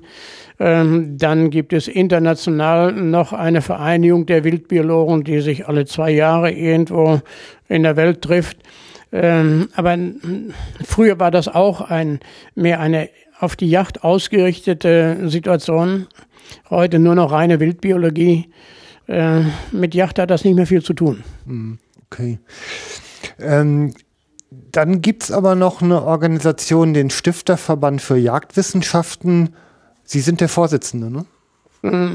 Ja, so ist es. Äh, Stifterverband für Jagdwissenschaften, hm, der ist 1954 gegründet worden, ja. anlässlich der internationalen Jachtausstellung in Düsseldorf.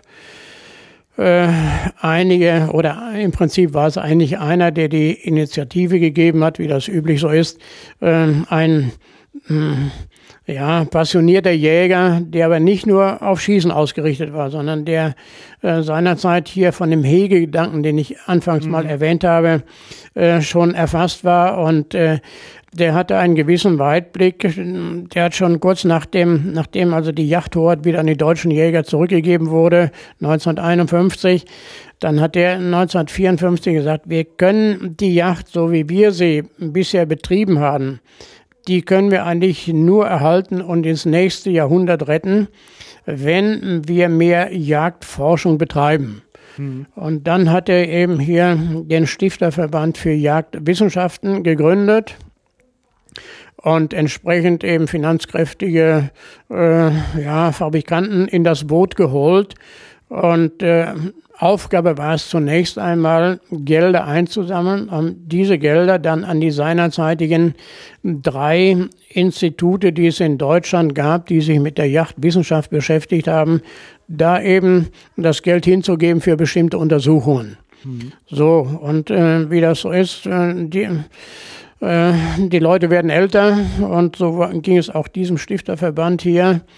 Äh, die Mäzene wurden weniger, sodass äh, so Mitte der 90er Jahre ja das eigentlich nur noch ein kleiner Club war von einigen älteren Herren.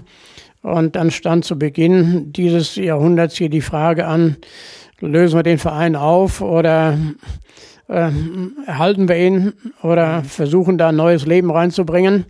Und das war genau die Zeit, wo ich dann in Pension gegeben, äh, gegangen bin gegeben worden bin, ist aber eine schöne Formulierung. Richtig. Oder in Pension gehen musste, ja. will ich es mal so sagen. Und dann hat man gesagt, ja, Herr Spittler, äh, haben Sie nicht Lust, da mal hier etwas wieder aktiv zu werden, um den Verein mal wieder etwas äh, zu aktivieren? Und äh, da habe ich gesagt, okay, äh, mache ich dann. Und dann haben wir eben versucht, wieder neue Mitglieder zu werben, nur ist es kolossal schwierig. Und äh, wir machen dann eben auch hier wieder wissenschaftliche Forschungsprojekte, wobei eben vor dem Hintergrund, dass nur noch Wildbiologie gemacht wird, die ein, der eigentlichen Yachtforschung nicht viel dienen oder bei denen kommt dann nicht, habe ich gesagt, komm, wenn wir hier schon mit Geldern eintreten irgendwo und, und Projekte finanzieren, dann äh, Projekte, die wir uns vom Stifterverband ausgedacht haben.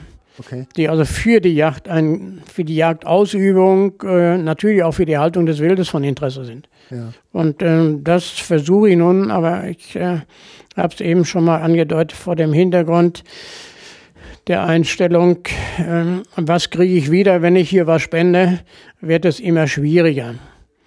Aber jetzt haben Sie Werbefläche. Nutzen Sie sie. Ähm, ja, es gibt genügend äh, jagdwissenschaftliche Fragen, auf die wir keine Antwort wissen. Das fängt an bei der Verhütung der Straßenverkehrsunfälle.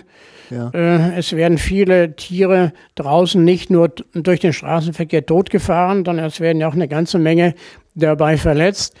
Und äh, das, was wir zur Verhütung dieser Verkehrsunfälle mit Wild haben, ja, das sind alles so ein bisschen äh, Anfangsversuche, wie man das mindern kann.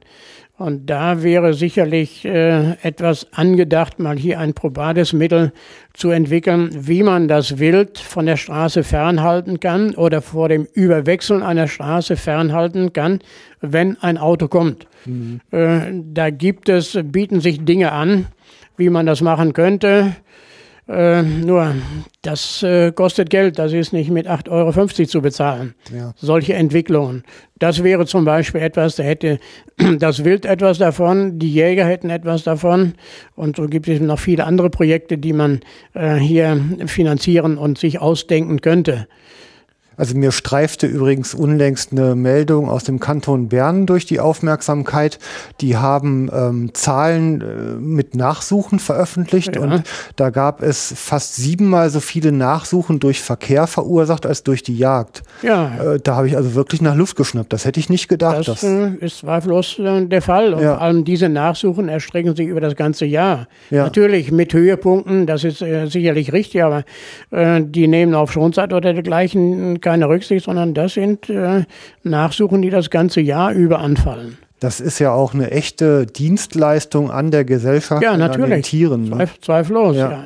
Nicht nur bei den Tieren, sondern es gibt ja auch dann hier materielle Probleme. Das Auto ist kaputt hier, das ja. muss wie, wie, auch immer über die Versicherung dann wieder äh, finanziert werden und ähm, da sind dann, ist jeder Autobesitzer im Endeffekt dran beteiligt. Ja, also das wäre hier ein, ein Projekt, was mir am, äh, wirklich am Herzen liegt. Nur wie gesagt, es, äh, es kostet Geld, aber es, es gäbe sicherlich Methoden, um diese Verluste, natürlich nicht hundertprozentig, das hundertprozentig ist gar nichts, aber dass man sie deutlich reduzieren könnte. Hm. Ich will jetzt nicht äh, erzählen, was mir vorschwebt oder was man machen könnte, äh, sondern ich habe da schon so meine Idee. Äh, ja. Das Geld fehlt. Das Thema kenne ich. Das äh, glaube ich Ihnen sofort, ja. das ich. Ähm, ja. Also jetzt ein paar Projekte sind ja realisiert, ne? Ja, das, äh, wir haben schon einiges äh, gemacht, würde ich sagen, ja. Ja. Äh, mögen Sie mal ein, zwei hervorheben? Äh, ja, wir haben uns äh, primär so in den letzten hm, drei, vier Jahren mit der Frage beschäftigt, warum die Fasanen so stark zurückgegangen sind. Ja.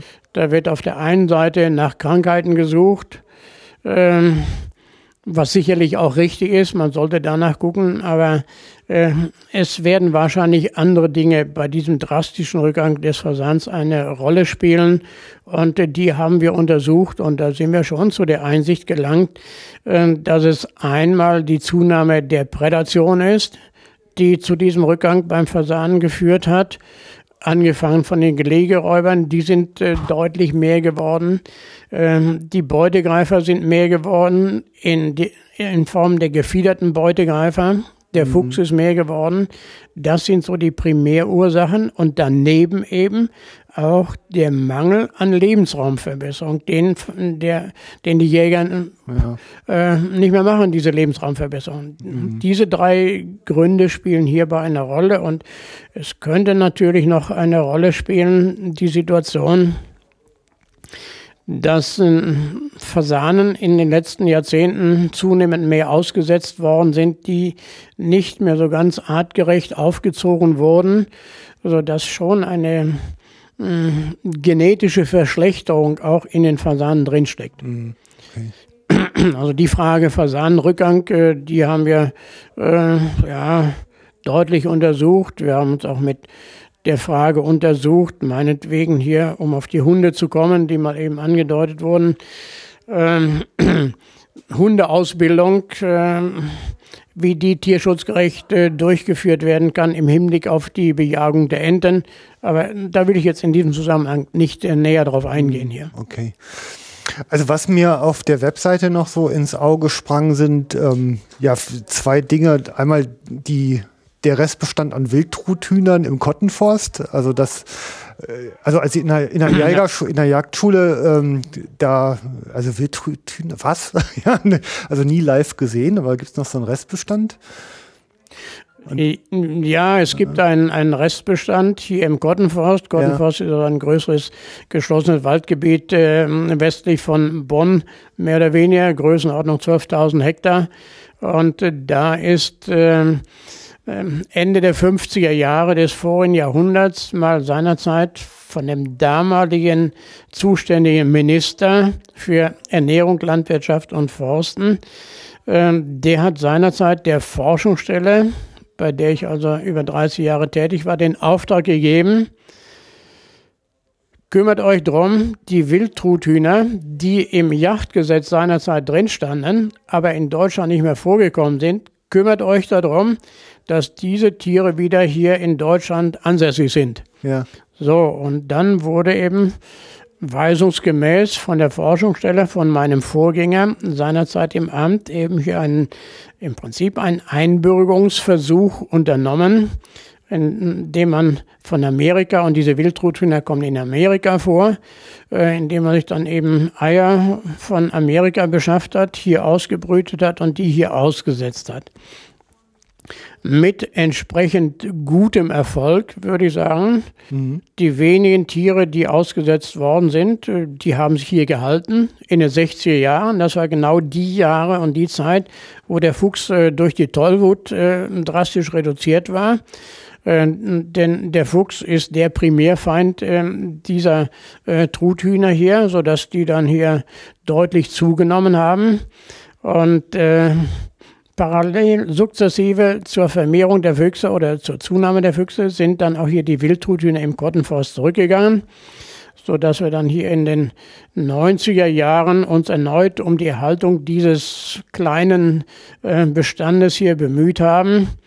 Und äh, dass die Wildtruthühner überraschenderweise im Yachtgesetz drin geblieben sind als ich will nicht sagen als Exoten oder ist ja eigentlich eine fremde Wildart. Ja. Ähm, das ist erstaunlich, aber letztlich auch vielleicht äh, meiner äh, Einlassung äh, zugute zu halten, denn ich habe seinerzeit ans Ministerium einen Brief geschrieben, dass auch hier die Tiere, sie machen keinen Schaden. Sie ja. erfüllen genau das, was ähm, heute an die Wildtiere für Ansprüche gestellt werden. Nämlich Wild soll erlebbar sein. Das ist ja. ein Slogan, der steht. Und diese Wildruthühner, die leben nicht wie der Schwarzwild, sind nicht nachtaktiv, die sind tagaktiv. Sie scheuen den Menschen nicht. Umgekehrt sind es auch keine Haustiere. Also schon eine ideale Wildart, äh, mhm. die sie draußen präsentiert und von dem jeder Spaziergänger im Kottenforst etwas hat. Und um die äh, kümmern wir uns oder haben wir uns dann auch hier gekümmert. Hier. Ja, schön. Ja, und Sie machen keinen Verbiss, ne? Sie machen, keinen, Sie machen keinen Schaden, überhaupt nicht. Ja. Überhaupt nicht. Ja, schön. Also die ideale Wildart. Ja.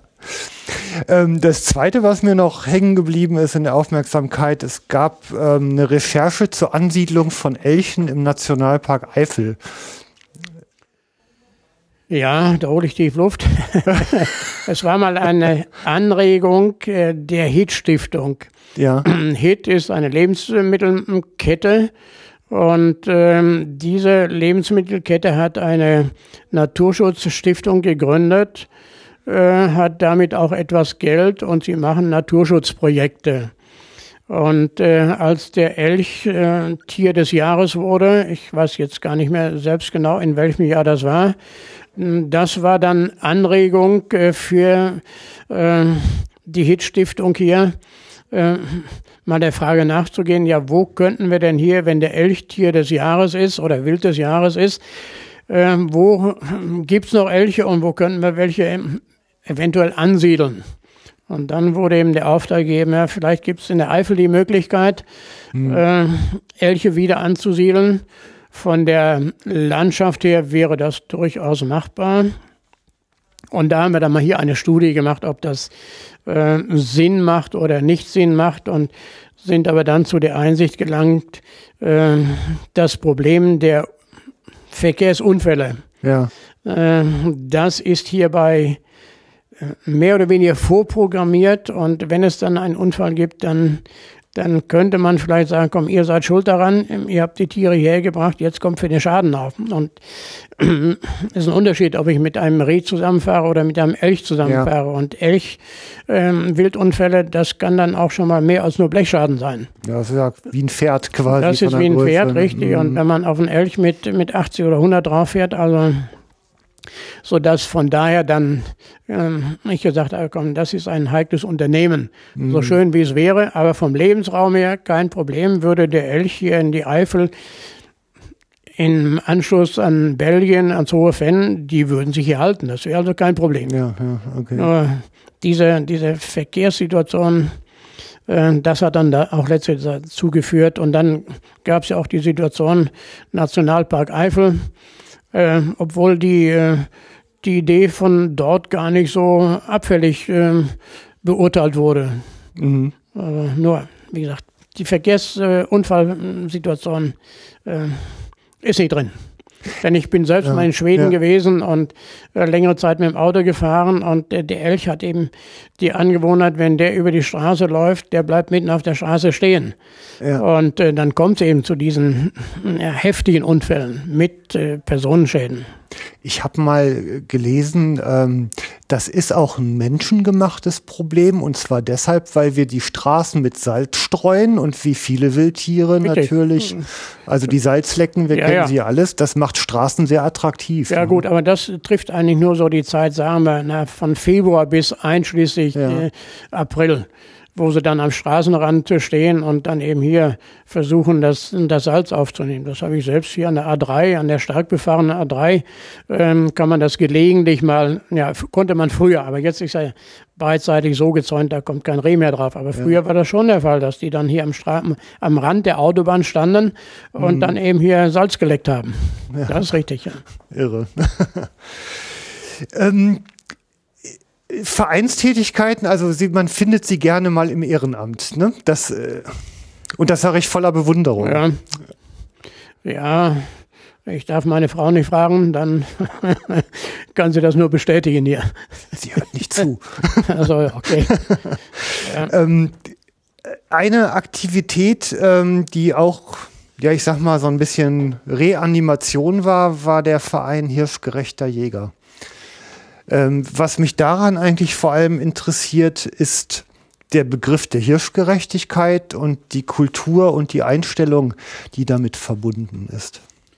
Ja, dieser Verein Hirschgerechter Jäger ist in der gleichen Zeit äh, ins Leben gerufen worden. Nein, Entschuldigung, den gab es schon in den 20er Jahren des vorigen Jahrhunderts, mhm. aber er ist nach dem Kriege wieder reaktiviert worden. Im Prinzip von dem gleichen Herrn, der hier den Stifterverband für Yachtwissenschaft ins Leben gerufen hat. Und ursprünglich war es das Ziel dieses Vereins Hirschgerechter Jäger, ähm, das, Rotwild in der Eifel äh, am Leben zu erhalten die mhm. Bestände dort zu erhalten, denn sie waren nach dem Ersten Weltkrieg drastisch reduziert worden, sodass man sich Sorge machen musste, dass das Rotwild in der Eifel ausstirbt. Und dann ist dieser Verein Hirschgerechter Jäger eben gegründet worden zur Erhaltung des Rotwildes in der Eifel. Mhm. Gut, und äh, das spielte dann nach dem Krieg nicht mehr so die Rolle, sodass sich dann dieser Verein Hirschgerechter Jäger mehr oder weniger ja, darauf beschränkt hat, ähm, die Jagdausübungs, äh, die Jagdausübung äh, weitgerecht zu betreiben. Mhm. Nicht hirschgerecht, sondern weitgerecht. Im Prinzip so eine ethische ähm, Einstellung zu den Wildtieren. Und äh, ja, ich habe es eben schon erwähnt, die Betreffenden, die von dieser Idee erfasst waren, äh, das Wild äh, nicht nur als Schädling zu behandeln, sondern echt als Wild, denn die sind ausgestorben. Mhm. Und ähm, der Nachwuchs ist so gering geworden, dass ähm, dieser Verein zwar auf dem Papier noch existiert, aber de facto nicht mehr existent ist. Mhm. Ähm, also Obwohl es aus meiner Sicht ja, ja dringend äh, angezeigt wäre, hier äh, diesen Verein am Leben zu erhalten, um eben die Weitgerechtigkeit oder die Tierschutzgerechtigkeit bei der Jachtausübung etwas mehr in den Vordergrund zu rücken und sich diesem Ziel zu verschreiben. Also das ist, wir hatten vorhin schon mal dieser Diskurs innerhalb der Jägerschaft, ja. der ich glaube, auch ein Stück weit unter dem Druck von außen zum Erliegen gekommen ist. Weil natürlich in dem Moment, wenn man Verantwortung übernimmt, passieren auch Fehler und ähm, manchmal durch Fahrlässigkeit, manchmal durch Doofheit. ja. Will sicherlich auch. Und ja. ja, manchmal einfach eben. Vor Dummheit ist keiner gefeit. Ja, ja, also. und der Punkt ist ja eigentlich nicht, dass es passiert, sondern wie man damit umgeht. Ja. Und wie man es reflektiert und wie man irgendwie guckt, dass er auch in Zukunft nicht mehr vorkommt, so ein Fehler. Und ich, dann meine, das ist ja insgesamt so das Thema Fehlerkultur. Ja, da kann man lange drüber reden. Ne? Das ist richtig, aber es spielt hier sicherlich auch so insgesamt die Vereinsmüdigkeit eine Rolle mit, dass der Verein Hirschgerechter Jäger ja. quasi erlegt worden ist, in Anführungsstrichen. Äh, denn alle Vereine leiden unter äh, Mitgliederschwund Mhm. Und äh, nicht nur die, die, der einzige Verein, der, glaube ich, kein Mitglied ist, ist die Feuerwehr, wie ich immer gehört habe. Alle anderen dörflichen Vereine, Gesangsvereine, Turnvereine, äh, sie leiden oder haben Mitgliederschwund. Und hier ist es eben so weit, dass man sagen muss, komm, äh, gar nicht mehr existent. Ne? Nur noch auf dem mhm. Papier. Obwohl es äh, schade ist, dass solch ein Verein hier so sank- und klanglos äh, untergeht.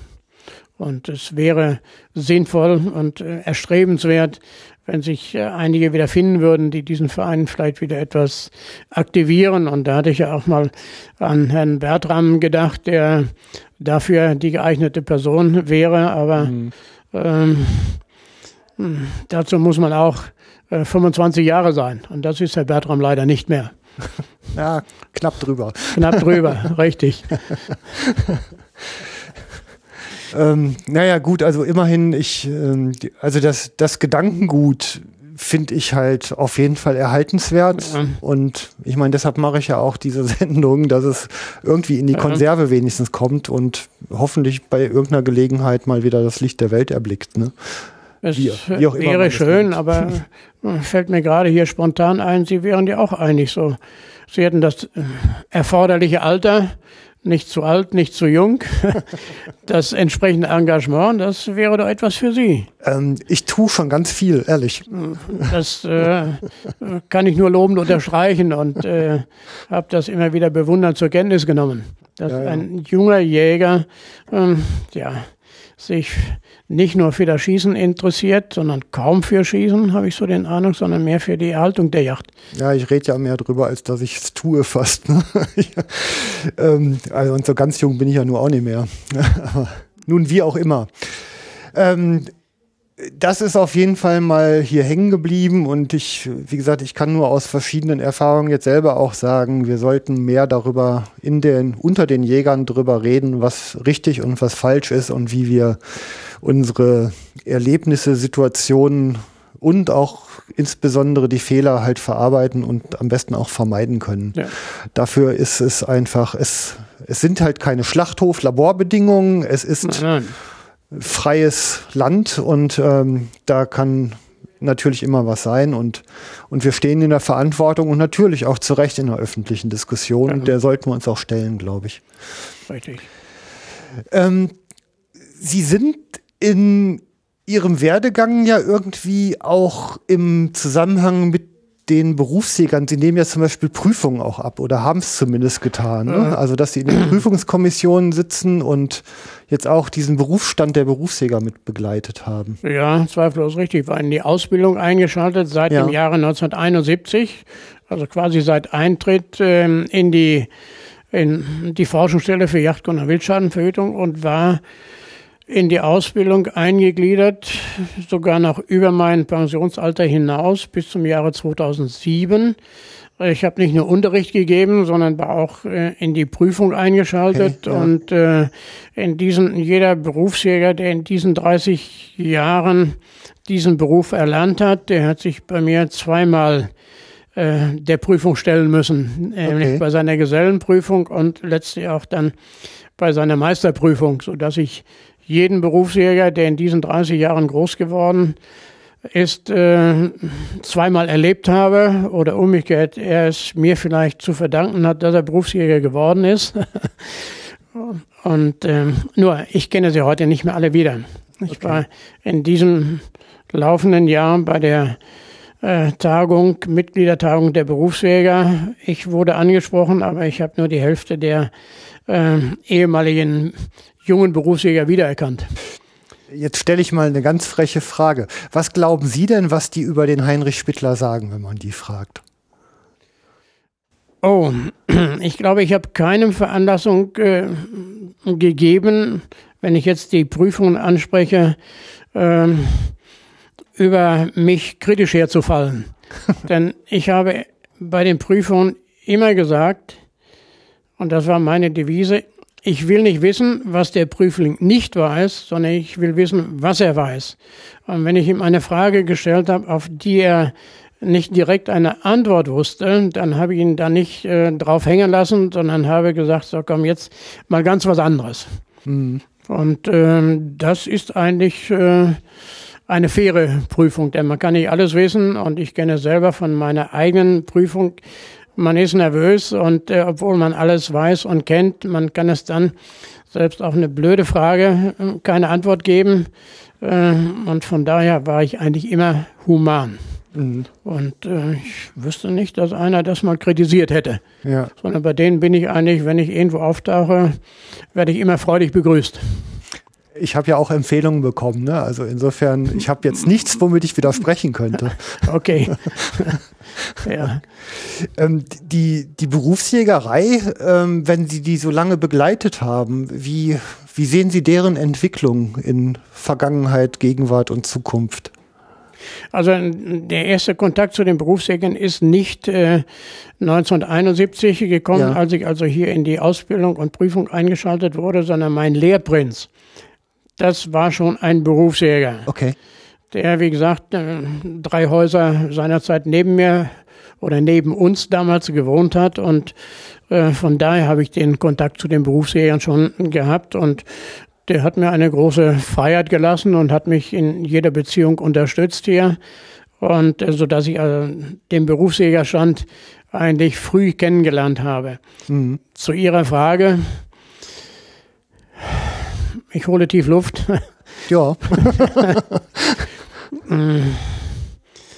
äh, bedingt dadurch, dass eben dieses äh, Arbeitsgebiet der Berufsjäger, sprich Hege des Wildes, immer hm, weniger praktiziert wird, ist ja ein wesentliches Aufgabengebiet der Berufsjäger weggebrochen, auf Deutsch gesagt. Und äh, so dass eben auch die Aussichten für einen Berufsjäger auf privater Basis bei einem Revierinhaber angestellt zu werden, äh, die sind schon geringer geworden und werden wahrscheinlich äh, auch noch weiterhin schlechter werden. Denn nur zum äh, Erlegen von Wild, da brauche ich keinen Berufsjäger mehr, sondern den Berufsjäger brauche ich äh, zur Hege des Wildes. Allerdings bieten sich jetzt äh, Berufsmöglichkeiten an für Berufsjäger, allerdings auch nur in begrenztem Umfang, dass eben die Berufsjäger ja, die Bejahung des Wildes in den Staatsrevieren im Staatsforst übernehmen, weil die nachwachsenden Förster äh, ja auch nicht mehr so passioniert sind, wie es früher der Fall war und für die eben äh, Jachtausübung Arbeit ist. Und äh, von daher bietet sie da ein Arbeitsfeld, aber ich glaube nicht, dass das äh, im Endeffekt äh, ja so viel Stellen hergeben wird, äh, wie es Interessenten für den Berufsjägerstand gibt. Also ich bin jetzt nicht genau informiert, aber wir reden wahrscheinlich bundesweit über ein paar hundert Berufsjäger vielleicht. Das ist ja ein sehr kleiner Berufsstand. Eine, ne? Ja, ganz kleine ja. Berufsgruppe, das ist zweifellos richtig. Ja? Mhm. Und jeder Berufsjäger, jeder, der Berufsjäger wird, der diesen äh, Lehrberuf erlernt, der sollte eigentlich immer zur Absicherung noch entweder schon vorher einen zweiten Beruf haben oder äh, später noch einen zweiten Beruf äh, wie auch immer, äh, lernen, auf Deutsch gesagt, damit er eben hier beruflich äh, und finanziell abgesichert ist im Endeffekt ja, ja. und auch stellenmäßig. Okay. Denn es gibt etliche Berufsjäger, die in den östlichen Bundesländern tätig sind. Äh, jetzt will ich nichts gegen die Wölfe sagen, aber die sind ja dort äh, nicht äh, zur Hege des Niederwildes äh, tätig beruflich, sondern zur Bewirtschaftung des Schalenwildes und zur Hege des Schalenwildes auch. Und äh, in den Revieren, wo sich Wölfe als Standwild äh, äh, ansiedeln, in Anführungsstriche, mhm. da wird es eben unter diesem Aspekt auch in diesen Revieren immer schwieriger. Mhm. Denn wenn eben der Pächter eines derartigen Revieres äh, äh, dann nicht mehr seinen jagdlichen Interessen so nachgehen kann, dann fragt er sich schon, brauche ich jetzt noch einen Berufsjäger hier? Mhm. Das ist ein, ein Riesenproblem auch dort hier. Mhm. Okay. Ähm, Obwohl, ich sage mal, es gibt auch ja. andere Bereiche, um sich, wo sich Berufsjäger betätigen können, nämlich äh, in, durchaus in Naturschutzgebieten. Es gibt ja einige Naturschutzgebiete, da wird das Raubwild inzwischen wieder gefangen und äh, äh, das ist eine primäre Arbeitsdomäne der, der Berufsjäger. Mhm, ja. Und äh, soweit ich weiß, gibt es inzwischen zwei oder drei, die in Beruf, äh, in Naturschutzgebieten ihr Brot verdienen. Okay. Oh. Ja. Gehört doch aber eigentlich, ich sag mal, zumindest in die großen Forstbetriebe gehört doch ein Berufsjäger rein, oder? Ja, gut, in die großen Forstbetriebe, das ist sowas ähnliches zum Management des Wildes auf Deutschland. Ja. Ähnlich wie eben in den großen Staats- oder im Staatsforst. Mhm. Wo es bisher die Förster gemacht haben und äh, äh, ja Gott, äh, die Förster nicht diese jagdliche Ausbildung mehr genießen wie die Berufsjäger. Und äh, insofern bietet sich eben auch hier bei den großen privaten Forstverwaltungen ein, eine ähnliche Situation an. Mhm. Obwohl da schon eigentlich häufig Berufsjäger drin waren. Nur im Staatsforst äh, würde ich sagen, diese Möglichkeit eröffnet sich jetzt eigentlich erst seit geraumer Zeit, seit ein paar Jahren. Ja. Mhm.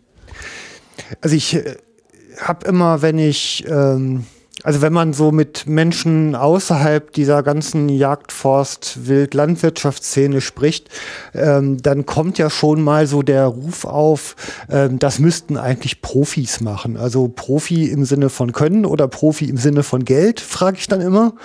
Und ähm, also meistens meinen die dann innerhalb von Wissen. Und wenn ich jetzt so meine Kontakte mit Berufsjägern halt habe, dann ähm, sehe ich da immer relativ wenig Spannung ehrlich aufkommen. Aber andererseits glaube ich, diese drei Jahre Ausbildung, die man ja da hat, da ist ja auch ein Wissensvorsprung da und da kann ja jeder von profitieren. Ne? Ja, zweifellos ist das so, dass eben das Wissen hier eine Rolle spielt und drei Lehrjahre, äh, da kann man, wenn man motiviert ist, äh, eine ganze Menge lernen. Das gibt äh, mhm. gar keinen Zweifel daran. Mhm. Das ist richtig. Nur eben bestimmte Dinge, die werden auch den Berufsjägern heute nicht mehr so beigebracht, wie meinetwegen der Fallenfang bei einem Berufsjäger, der im Schalenwildrevier groß wird. Ja. Im Schalenwildrevier, da werden keine Fallen mehr gestellt, so dass er diesen Part der Ausbildung dann da gar nicht mehr mitbekommt. Und mhm. es war früher so, dass eben gesagt wurde, Ausbildung zum Berufsjäger sowohl im Niederwildrevier als auch im Schalenwildrevier. Und ähm, das ist heute nicht immer mehr der Fall. Und mhm. es gibt durchaus auch äh, angehende Berufsjäger, die nur im Schalenwildrevier tätig waren. Mhm. Also da draußen ein Revier zu betreuen, ist ja eigentlich, ähm, also man ist im, in einer Plantage, im Freizeitpark, in einem Lebensraum, äh, in einem Naturschutzgebiet. Ja. Da sind ja und sind ja auch Macht- und äh, geldpolitische Faktoren, also die man da irgendwie betreut. Und ich erlebe Jagd sehr oft als etwas, was so zwischen den Interessen auch so zerrieben wird. Also alle hauen sich drauf ein.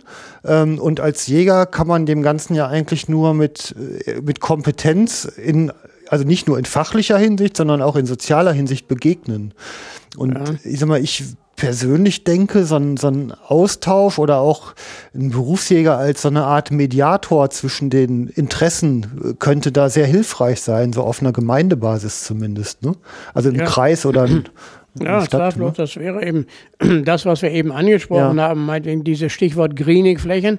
Ähm, ja, das, was Beispiel. mit mhm. Greening machbar ist, das eben ja im äh, Bereich ähm, nicht nur der Gemeinde, sondern vielleicht in, auf äh, ja, äh, der Basis von äh, Reviergemeinschaften, von Hegegemeinschaften eben dann umzusetzen. Das wäre ein Job für, für Berufsjäger, so wie wir früher bei der Forschungsstelle hatten wir ja mal zwei Projekte, wo wir Berufsjäger eingeschaltet hatten über die Reviergrenzen hinaus. Sie hatten eben Flächen von drei bis 5.000 äh, Hektar zu betreuen, jagdlich äh, oder hegemäßig zu betreuen. Ähm, und das war ja jetzt nicht nur ein Revierinhaber, sondern das waren dann eben sechs, sieben, acht Revierinhaber, die dann über die Reviergrenzen hinaus eben das gemacht haben, was ein Berufsjäger bei der Hege des Wildes zu machen hat. Mhm. Solche Konstruktionen, die wären heute dringend angesagt hier. Mhm. Äh, nur, dass es so wenig umgesetzt wird, ist für mich eigentlich ein bisschen überraschend hier. Aber hängt damit zusammen, das kostet Geld und äh, das ist das Problem. Geld kann man beliebig vermehren, wenn man eine Zentralbank hat. Das äh, ist äh, richtig, aber es bleibt dann in der Regel nur bei der Geldvermehrung. Ja, ne? ja das ist wohl wahr. Ähm, ich sag mal, insgesamt hat man ja also mit der Jagd, ich finde ja ein Fachgebiet, was eigentlich, ähm, was man nie wirklich beherrschen kann. Also es ist ja etwas, was ähm, immer einem ständigen Wandel von innen und von außen ja. ähm, unterliegt. Ich sag mal auch einer kritischen Betrachtung, die ja in Teilen auch richtig ist, die aber natürlich konstruktiv sein müsste, damit was weitergeht. Ähm, so aus Ihrer Sicht, ähm, so ja ich sag mal, in der späten Phase ihrer jagdlichen Entwicklung, um es mal vorsichtig zu sagen, wie nehmen Sie das so wahr im Moment, die gesellschaftliche Einordnung? Und wo glauben Sie, wird es sich hin entwickeln? Und was wünschen Sie sich davon?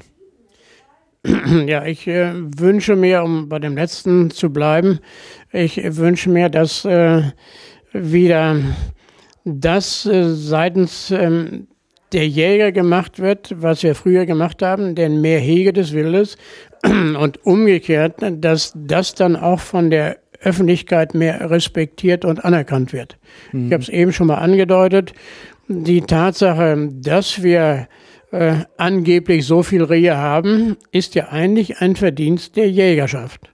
Mhm. Wenn sie nicht so äh, eingestellt wären, sondern nur auf Beute, äh, dann gäbe es keine Rehe mehr. Und mhm. das ist schon ein Verdienst, wenn ich mir auf der anderen Seite überlege, dass viele Tierarten mit öffentlichen Mitteln erhalten werden müssen, ist das ja hier eine Situation, das kostet die Öffentlichkeit, äh, Öffentlichkeit überhaupt kein Geld.